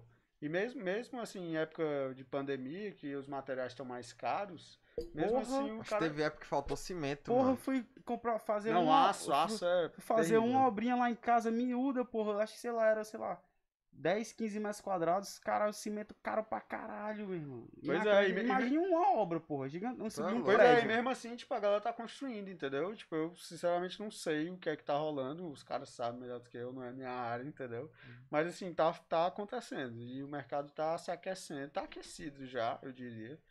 É, Tu tá já sente que, que tá diferente? Cara, eu não consigo te dizer que eu sinto ou não, entendeu? O meu sentimento é muito baseado das pessoas que me cercam. Sim, não, eu Tipo sei. assim, porque eu não trabalho diretamente com isso. Mas Mas, você deve conversar com engenheiros Mas, que assim, estão ali na. é, mas assim, tá né? tendo bem mais, mais procura, entendeu?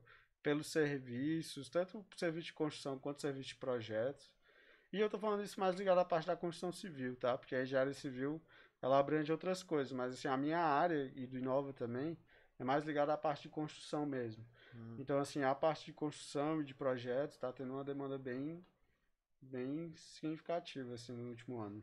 E o mercado pra quem pensa em entrar, tipo assim, tu acha que ainda tem é, espaço pra galera nova e que, que pensa em fazer engenharia porque, porra, sei lá, os pais querem que o cara faça, tá ligado? Cara, como, eu, te- Então, como eu te disse, é um negócio muito cíclico, entendeu? Então, assim, vai ter um momento que vai estar bombando a coisa e vai ter oportunidade, com certeza, como tá tendo agora para muito recém-formado, entendeu? O cara, o cara, cara se forma se ele der as caras, como tudo na vida, mas assim, é, por especificamente ser um mercado que depende muito da economia, o cara que tá dando as caras hoje tá dando certo, entendeu? Eu diria que talvez há três anos atrás, quatro anos atrás, mesmo ele dando as caras, não seria tão simples assim. Mas enfim, é, é difícil de mensurar, entendeu? Porque os meus exemplos são, são poucos. Mas assim, eu tenho amigos que que que estão dando certo, que eu tô vendo. E que assim, eu acho bem massa, sabe? Nesse sentido, mas com certeza é um mercado foda nesse sentido, entendeu? Que, que você não pode esperar nada, É imprevisível, não pode criar né? expectativa. É imprevisível. Mas assim, o, pior disso é que isso vale pra tudo. É, vale pra Não. tudo, com Isso vale pra certeza. tudo aqui no Brasil. se Pô, sério, Tipo eu- assim, eu digo até como eu tava falando pra vocês no início aqui, porra, se meu lead fosse um real hoje, qu- entendeu? quanto é teu lead hoje? Cara. Pô, peraí, peraí. Primeiro vamos explicar o que é lead, né? Pra galera que não entende. Explica aí rapidinho o que é lead. Cara, lead basicamente é um cadastro. Hum. Então, assim, quando você está em campanha, você está fazendo um projeto, qualquer que seja, se vai ser a venda de de um produto físico ou um produto digital, é, normalmente você dá uma isca para que aquela pessoa se inscreva. Então, na hora em que ela se inscreve, ela vira um lead. Então, assim, quanto que você gasta para uma pessoa se Ah, inscrever? que Então, é é o- preço ba-. Basicamente, ele vai te dar um conteúdo merda. o cara vai te dar um feijão com arroz ali e ele vai querer o quê? Teu e-mail, teu celular. Não, mas o pior, que, o pior pra- que isso que tu falou do conteúdo merda é uma coisa até muito foda, porque é outra evolução do mercado, sabe? Não, mas foi uma piada. Não, não. Nova Civil jamais entrar com Não, não, não, mas é uma coisa interessante porque, tipo assim, isso vai mu- muito mais da evolução do que necessariamente da qualidade ou não. Às vezes, no começo, é, a exigência do mercado era que, sei lá, bastava tu dar ali uma coisa simples e tava tudo certo, não que aquilo fosse ruim. Mas, por exemplo, hoje a gente faz um evento chibata, ao gra- o- gratuito. Pô, a gente fez um evento mês passado, a gente alugou um coworking, alugamos, é, chamamos um professor, o cara tava ao vivo, chamamos uma equipe de transmissão, cara, sem brincadeira, era assim, uns cinco computadores, assim. A galera porra. transmitindo, três câmeras profissional, Ah, trocando de câmera e, gr- e gratuito, entendeu? Mas muito por quê? Porque também a gente sabe que se a gente usar a mesma estratégia que a gente usava há 3, 4 anos atrás, não vai funcionar. Tá, tá. Entendeu? Então, então é um ciclo. E Acho- o cara também vê isso. Ah, tipo assim, o cliente ele vê um valor gigantesco naquilo ali. Aí ele chega, se depara com um conteúdo de qualidade, um negócio aí, porra, um negocinho de graça, mas a gente ia pagar, né? Com certeza, pô. Com certeza. E aí, macho, assim, é, fala um pouco como é que funciona essa. Depois do lead, como que tu trabalha pós, né? Tipo assim, o cara vai lá, se inscreve e tal, tu tem os dados do cara.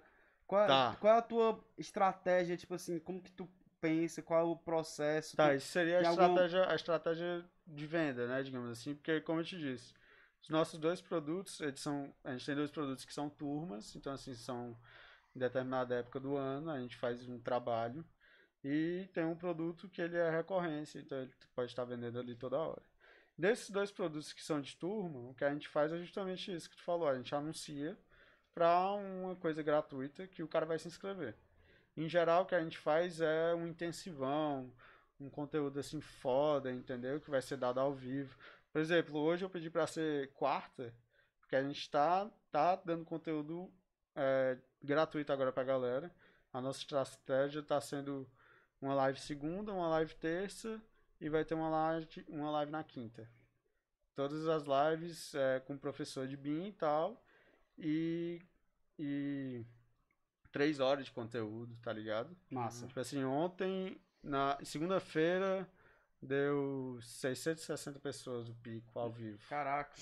É, 660 pessoas ao vivo. O cara queria que aqui tivesse 660. Vamos chegar nesse número, guarde.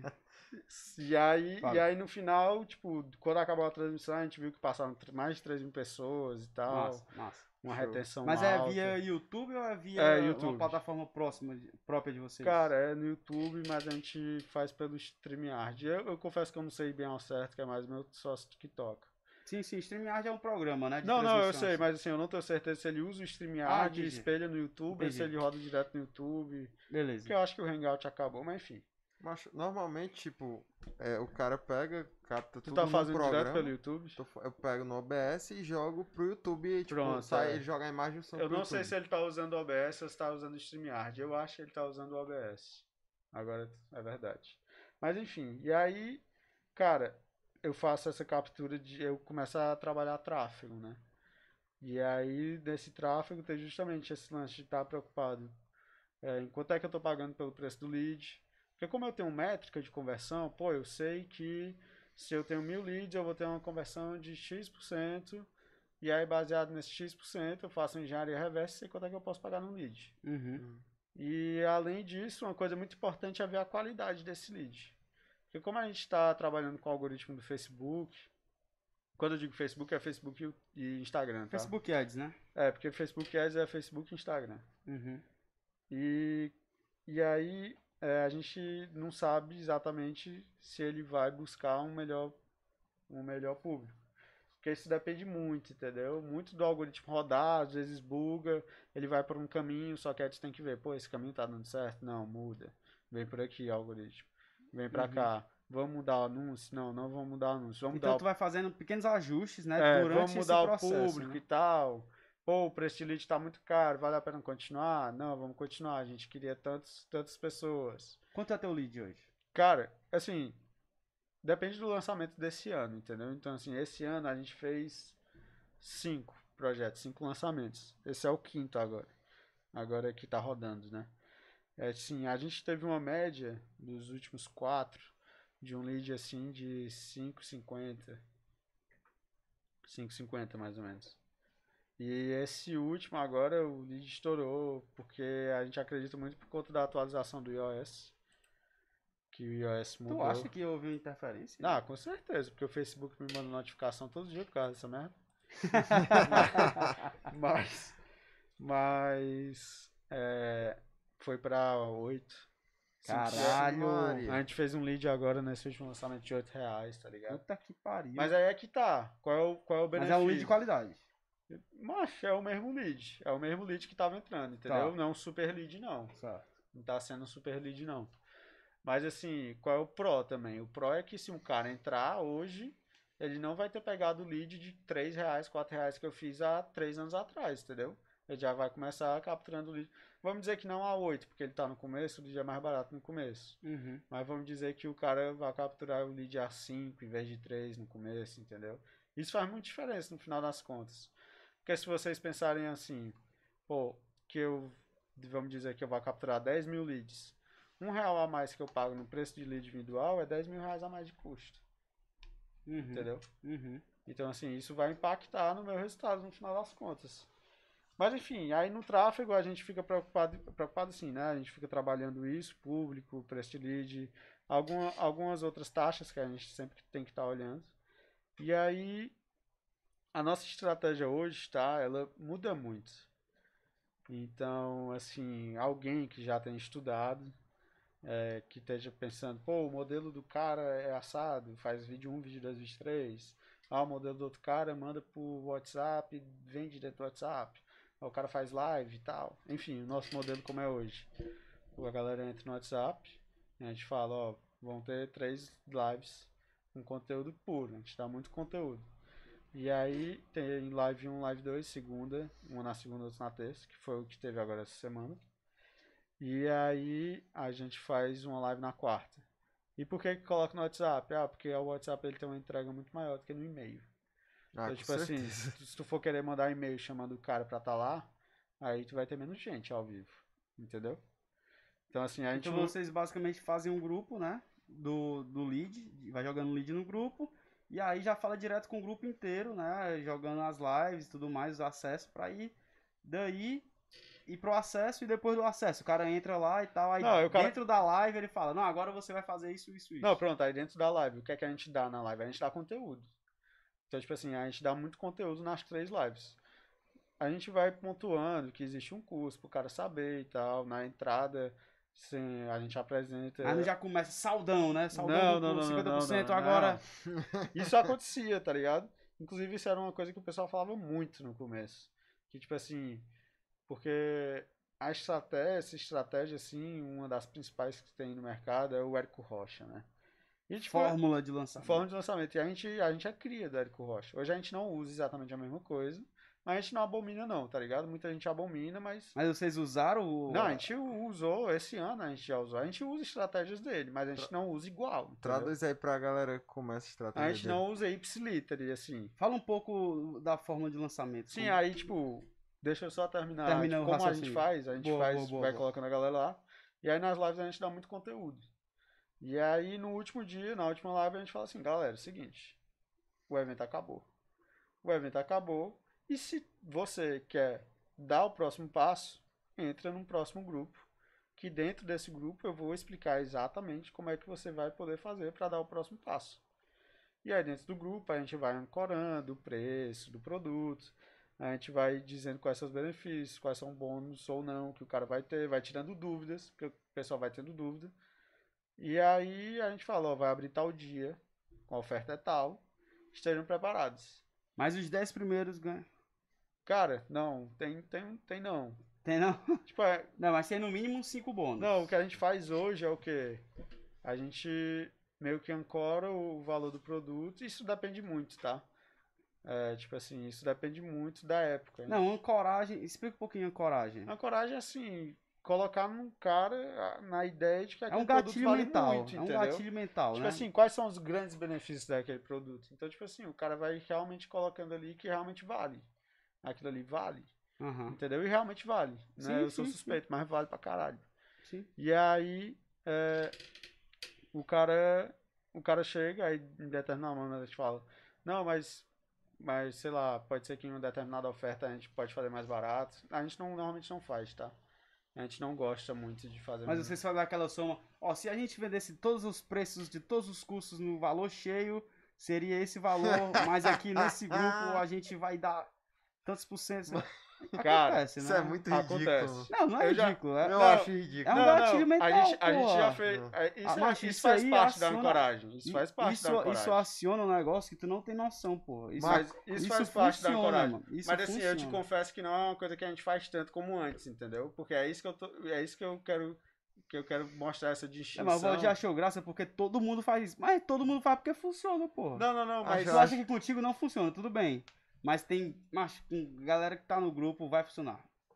Pode não, não, mas, funcionar mas é que tá, isso aí funciona, entendeu? Isso é óbvio, funciona, não não mas assim, é aí que tá, tipo, tem maneiras e maneiras. De você abordar então, isso. tipo assim, É. exatamente. Então, muitas vezes o cara vai ancorar, sei lá, o valor do produto, mas, mas não necessariamente falando que vai ganhar mais bônus ou menos bônus e tal. Mas assim, o que eu, o que eu tava colocando é que essa estratégia original, que normalmente a gente conhece mais porque é a estratégia do Érico e que todo mundo consome. Por exemplo, isso é uma das coisas que é muito claro dentro da estratégia do Érico. Entendeu? Então, tipo assim, é, a gente tem dado uma mudada. Por exemplo, o Érico não manda galera no grupo do WhatsApp, pelo menos na época que eu fiz não mandava. É, é vídeo 1, vídeo 2, vídeo 3 gravados. Nossos vídeos são todos dados ao vivo para ter interação com a galera, entendeu? Tipo assim, a gente faz uma oferta muito específica. Isso é um outro detalhe. Tipo assim, o que tu falou, cara, é, você vai ganhar tal coisa, tal coisa, tal coisa. Beleza. a gente pode ser que faça isso, mas a gente vai fazer só para aquele grupo que decidiu dar o próximo passo, entendeu? Então, tipo assim, cara, se eu não tô nem aí pra esse bônus, não entra na porra do grupo, caralho.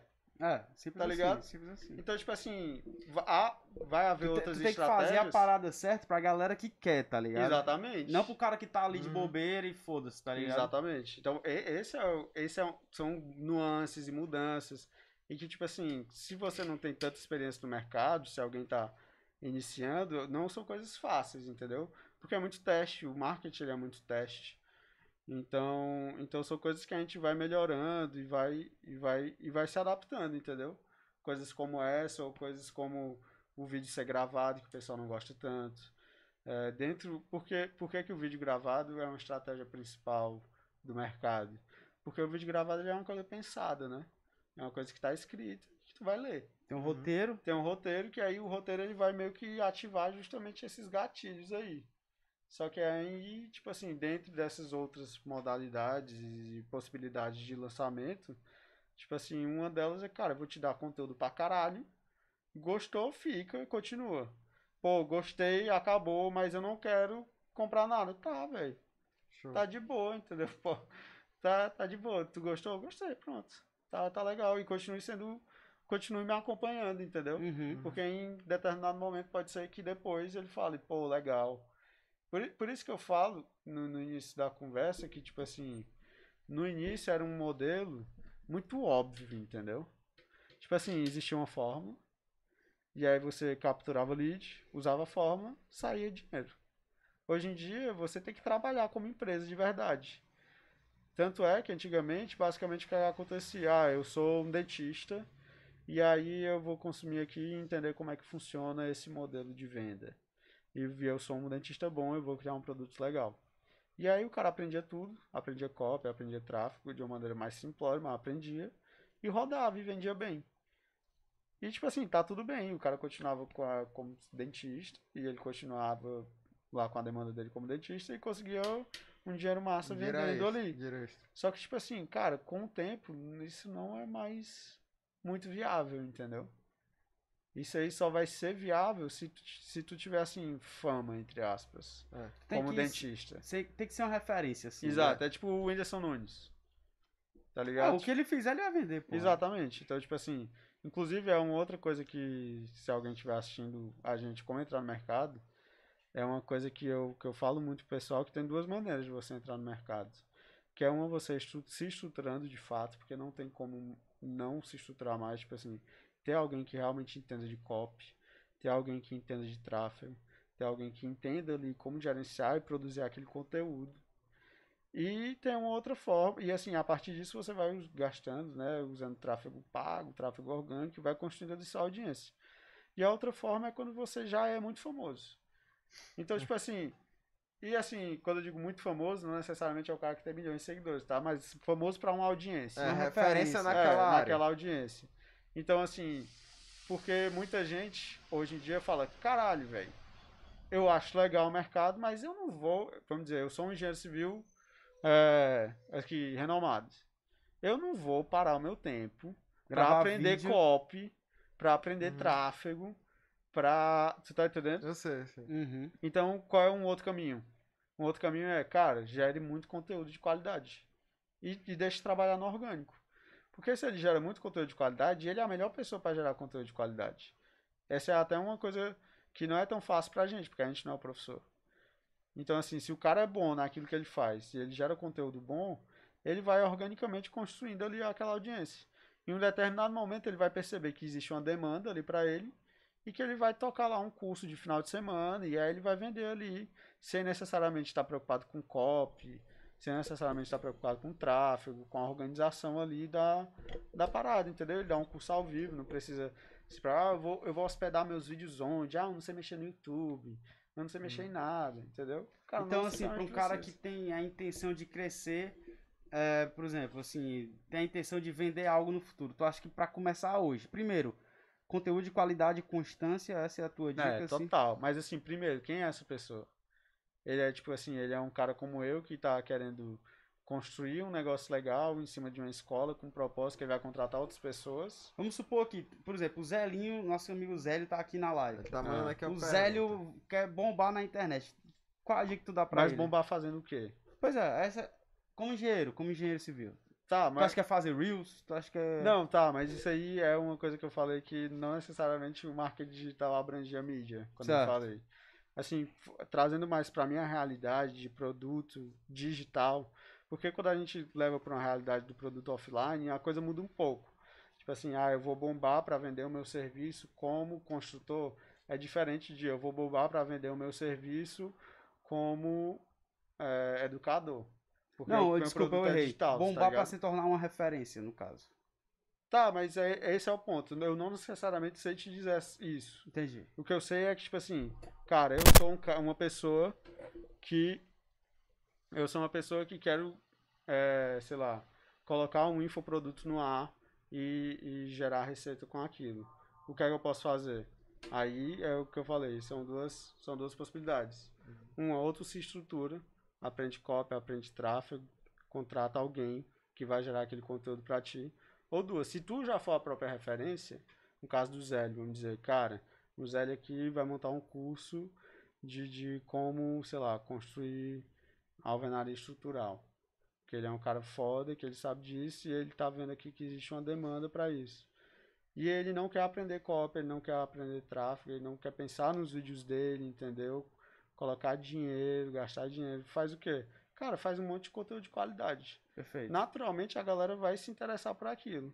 Quando a- vai chegar um determinado de- um, é, momento que vai existir uma demanda ali, porque tem muita gente conteúdo, é, consumindo o produto de qualidade dele, que, é que o pessoal sabe que ele é referência naquele conteúdo, que ele vai falar, cara, vou abrir aqui uma turma para ensinar vocês a como fazer. Já já eu conto um Massa, exemplo aí disso aí. Já já vou contar. Só ler a pergunta aqui do Zé. O Zé, Zélinho aqui.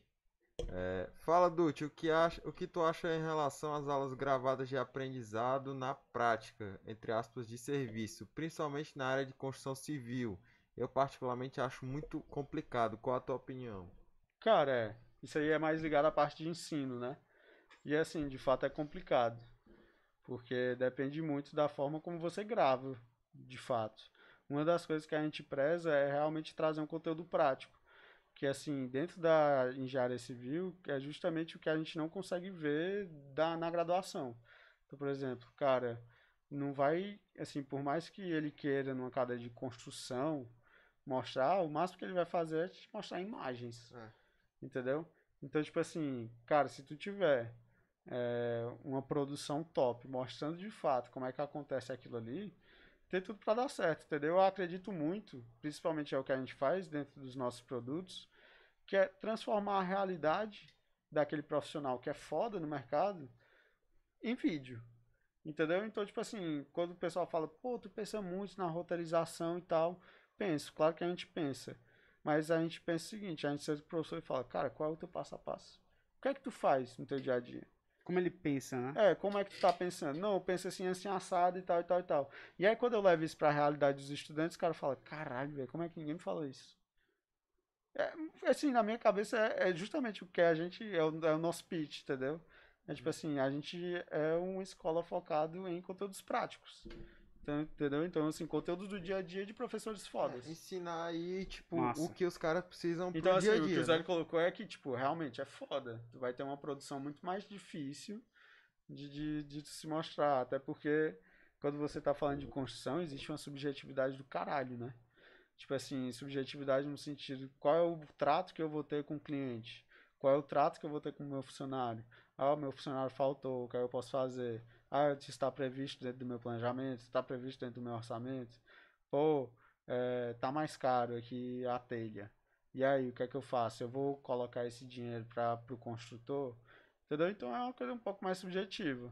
Mas eu acredito muito que, tipo, tudo que funciona para alguém pode ser transformado num conteúdo que vai ser ensinado para outra pessoa, entendeu? Mas eu trabalho em obra, né? Como é, estagiário de segurança do trabalho. Mas a- a- o, o aspecto, assim, do, do engenheiro, do cara responsável pela obra, mano, era tipo assim, um aspecto, assim, do cara cansado, tá entendendo? tipo, o cara tá ali, tipo... Tipo, era, era problema, assim, direto, mano. Tipo, Bucho. Bucho, bucho, bucho em cima de bucho. Tipo, chegava um bucho novo, o cara. Ah, é tipo, macho, é, é, tipo, é muito cansativo isso, é muito. Eu não dava pra mim não um negócio desse, mano. Não, o cara que é mestre de obra, pô. Tem que lidar. É muito complexo, né? Do tipo assim. Tu, eu sei que tu fica mais no ar-condicionado e tal, o cara é mais high-tech, né? Mas assim, o cara que é mestre de obra, velho, é uma profissão assim meio cruel, né? Assim, o que, que, que tu É acha? cruel, desse- vírgula, né? Porque ele ganha bem. Não, quer bem. E, e outra, ele não precisa ter uma formação também, né? Mais experiência, né? Assim. Ou o cara tem que, sei lá, ser engenheiro. Cara, não, tem- claro que não precisa ser engenheiro, mas assim, eu não sei te dizer ao certo, não, mas assim, não acredito que ele tenha que ter formação, não, Não, de tipo, fato. lá na obra que eu trabalhei, tipo, isso eu tô falando do engenheiro. Que, tipo, na obra, tipo, tem um É engenheiro, porque o engenheiro é responsável pela porra toda. tem um né? É engenheiro e tem um mestre de obras. Aí tá dizendo, o mestre de obras que eu trabalhei, que por sinal era, tipo, era um cara super gente boa. Mas, tipo, o cara era bruto, tá entendendo? Ele Ah. tava nem aí, tá entendendo? O engenheiro não era o cara assim mais novo, sabe? Mas o mestre de Mais obra acabado. é, é o, é o cara mais novo. O mestre de obra chega felizão, o engenheiro chega puto. É, Mas- resumindo é Não, isso. o mestre de obra não é nem que ele chega feliz. Chega felizão. Ele O chegava. cara é feliz. Qualquer coisa ele tá Cara- com foda-se, tá entendendo? Não, o cara é Ele- feliz, porra. Tipo, o, o cabo fazer uma cagada, tipo, o, o, o ajudante, o, o peão, Ah. assim, demite essa porra! Olha aí. Se eu quero, tipo, qualquer coisa, tá entendendo? Aí, O cara desse não é feliz. aí ele pegava Eu ali, queria fazer isso, pô. macho, aí tipo, ele ligava O pra engenheiro não pode. ele fazer. ligava pra menina lá do escritório, fulano, é, esse, esse, você quer, demite essa porra aí, demite, demite aí. Ah, menina. E tipo, eu trabalhei tanto na Foi obra, demitido, não? macho, eu trabalhei tanto O na mestre obra. de obra te demitiu, Valdir? Não, macho, ele no telefone. Aí, tipo, eu trabalhei tanto na obra com essa galera, quanto eu trabalhei no escritório com, tipo, com a galera do outro lado, tá entendendo? Ela botava no Viva Voz, é? Demite essa porra! Não, macho, eu escutava, tipo, ele andando assim, falando no telefone, mano. O cara cara, grita- a única o palavra cara- que ele estava era demissão. tá O cara ligado? gritando no corredor, demite esse, esse, esse, Era- esse. Era, macho, era, tipo, era A minha- começo a minha- do dia. Tipo, o cara no bebedouro aí, o cara demite o Daniel, o Daniel Não, no a- a, bebedouro minha aí. namorada fala que lá na hora dela é que nem o Big Brother. Toda semana cai um. Não, ó, um, um, um, na obra que eu trabalhava, macho, era, tipo, quase todo dia, tá entendendo? Era, tipo, é, anota aí, fulana. É, é, Cicrano demite, isso aqui, de, demite também a minha. Aí eu, isso eu escutava no telefone depois, né, que eu estava trabalhando. Mas não pode demitir não, tá em período de experiência. O que eu quero nem saber. O, RH, o RH então era, cê- era movimentado. Você não quer não? Aí ele, é, pô, pô, então leva pra sua casa, Cara, mas eu não sabe quero qual- não. Mas sabe qual é o grande problema disso? É Qual que é? esse cara, ele não sabe como é que tá as contas, tá ligado? Ah, ele quer resolver o bucho dele, pô. É. É, só que aí ele chega no final e, tipo assim, um cara desse aí, ah, porque ele tava em tempo de experiência, tu vai ter que pagar, sei lá, dois meses, porque eu não sei, tempo de experiência é dois, três meses. Mas enfim, o cara vai ter que pagar mais, ele vai perder produtividade porque vai chamar uma outra pessoa, mas ele não tá vendo dinheiro. Ele não pensa nisso, Esse mano. cara, Não. aí o engenheiro tá indignado, porque Não, o cara o engen- acabou de cagar o pau É, com ele. é. Não, o engenheiro- Demite a porra do mestre, Macho, porra. engenheiro não, tipo, engenheiro também, ele tá, tipo, era, era o da engenheiro. É aquele falando, demite, demite. É. É, mas a construção civil tem um outro Macho, detalhe é porque, também, tipo, a que empresa, Vai, não demite. a margem é muito grande, né? a empresa que eu trabalhei, macho, era, era uma empreiteira, tá entendendo? Então, pra eles, prazo era o mais importante. Eles tinham que entregar a obra no prazo, então produtividade acima de tudo. Então, por isso que era, tipo, Demissão rolando. era demissão direta. Cabeça tá rolando. Era direto, mano. E rescisão rolando também, coisa linda.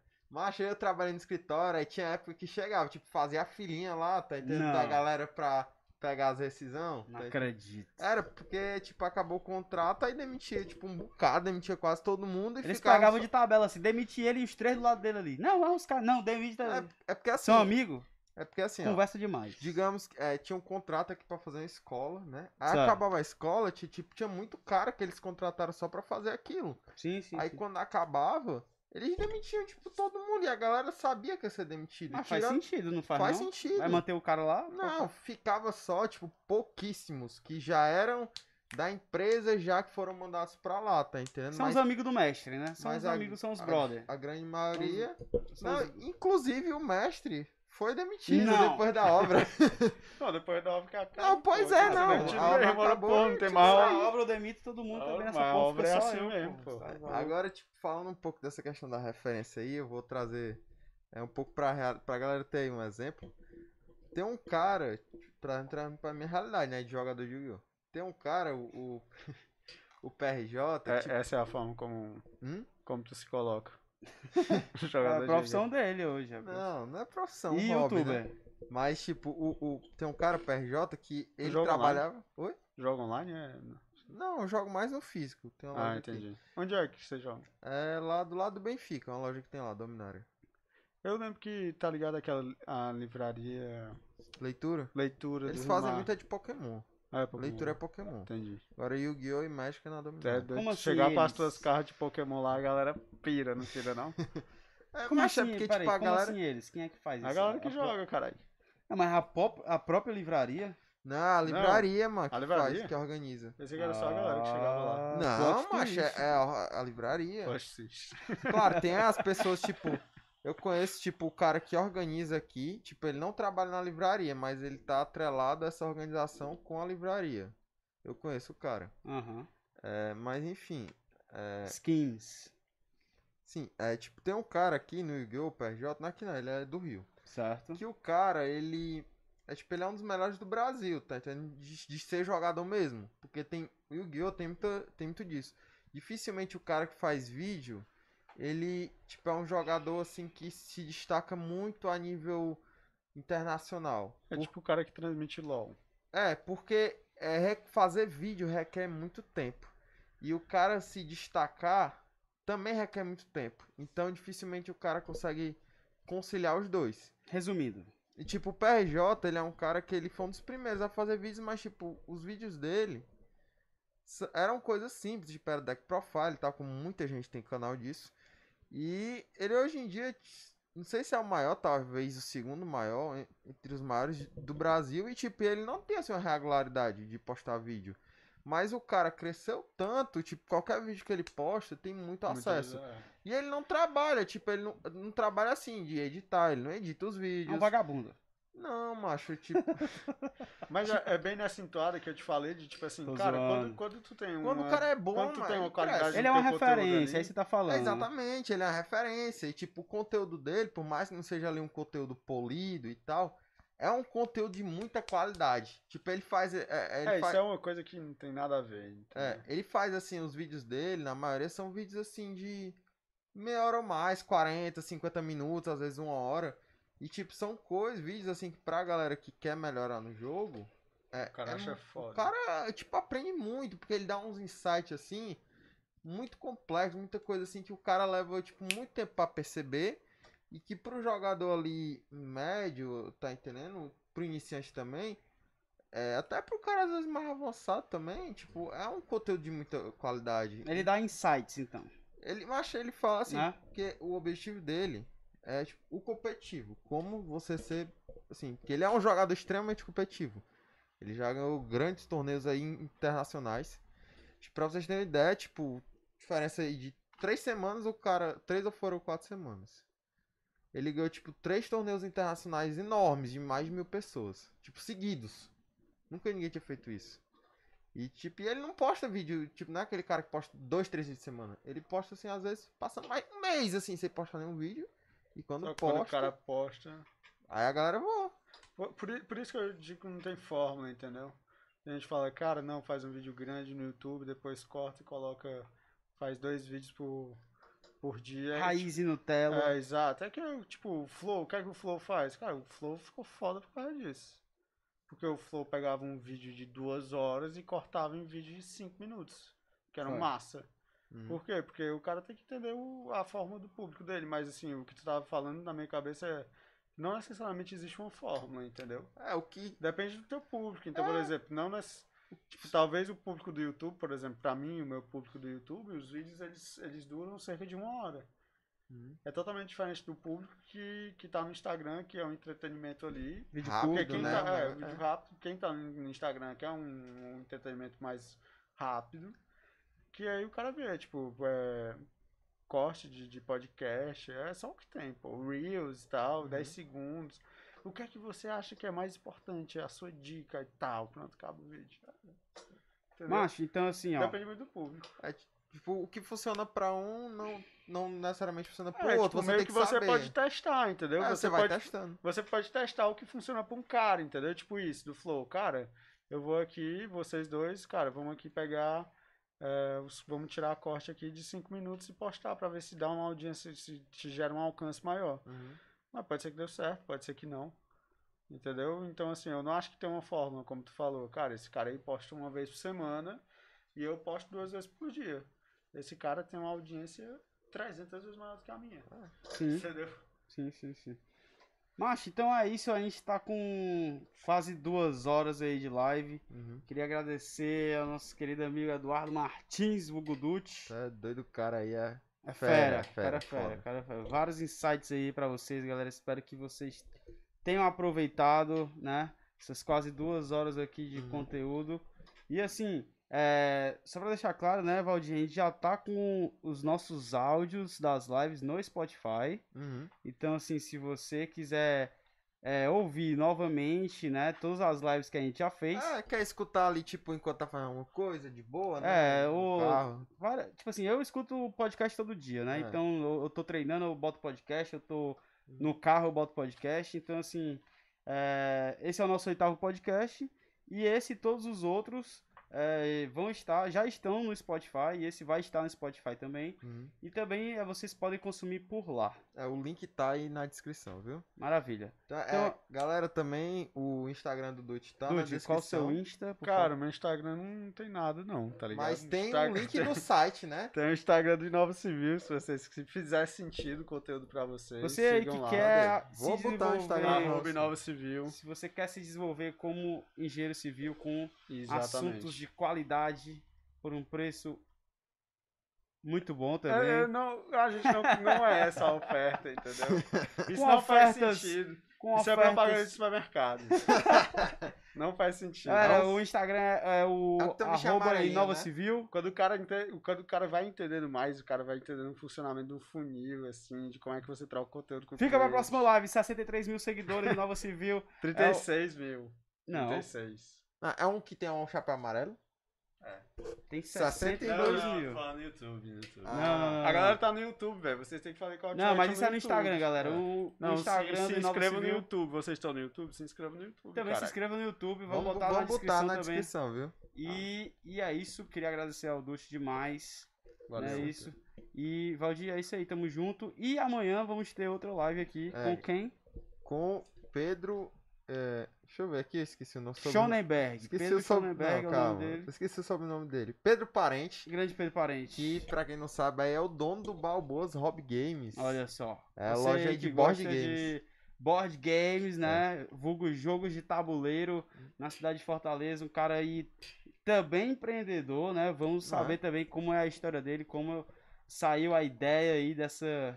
Enfim, dessa loja maravilhosa, né, É, Valdir? porque, Que tipo, fornece. É a única, né? Tipo, aqui eu acho que só tem ela. É, é referência aqui em Fortaleza, sem dúvida, para board games. E ele vai estar aqui amanhã, então não perca também, às 8 horas da manhã, beleza? É isso, galera. Quer deixar- mandar um abraço? Um salve? Valeu, galera. É um prazer estar aqui. Boa. Agradeço aí o convite. E estou sempre disponível aí, que vocês quiserem conversar mais. Pô, maravilha, com É certeza, isso. pô. Show. Estamos show. só começando. Estamos só no começo do começo do começo. Verdade, verdade. Então é isso, galera. Obrigado aí pela audiência de vocês e até amanhã. Valeu, galera. Falou. Show.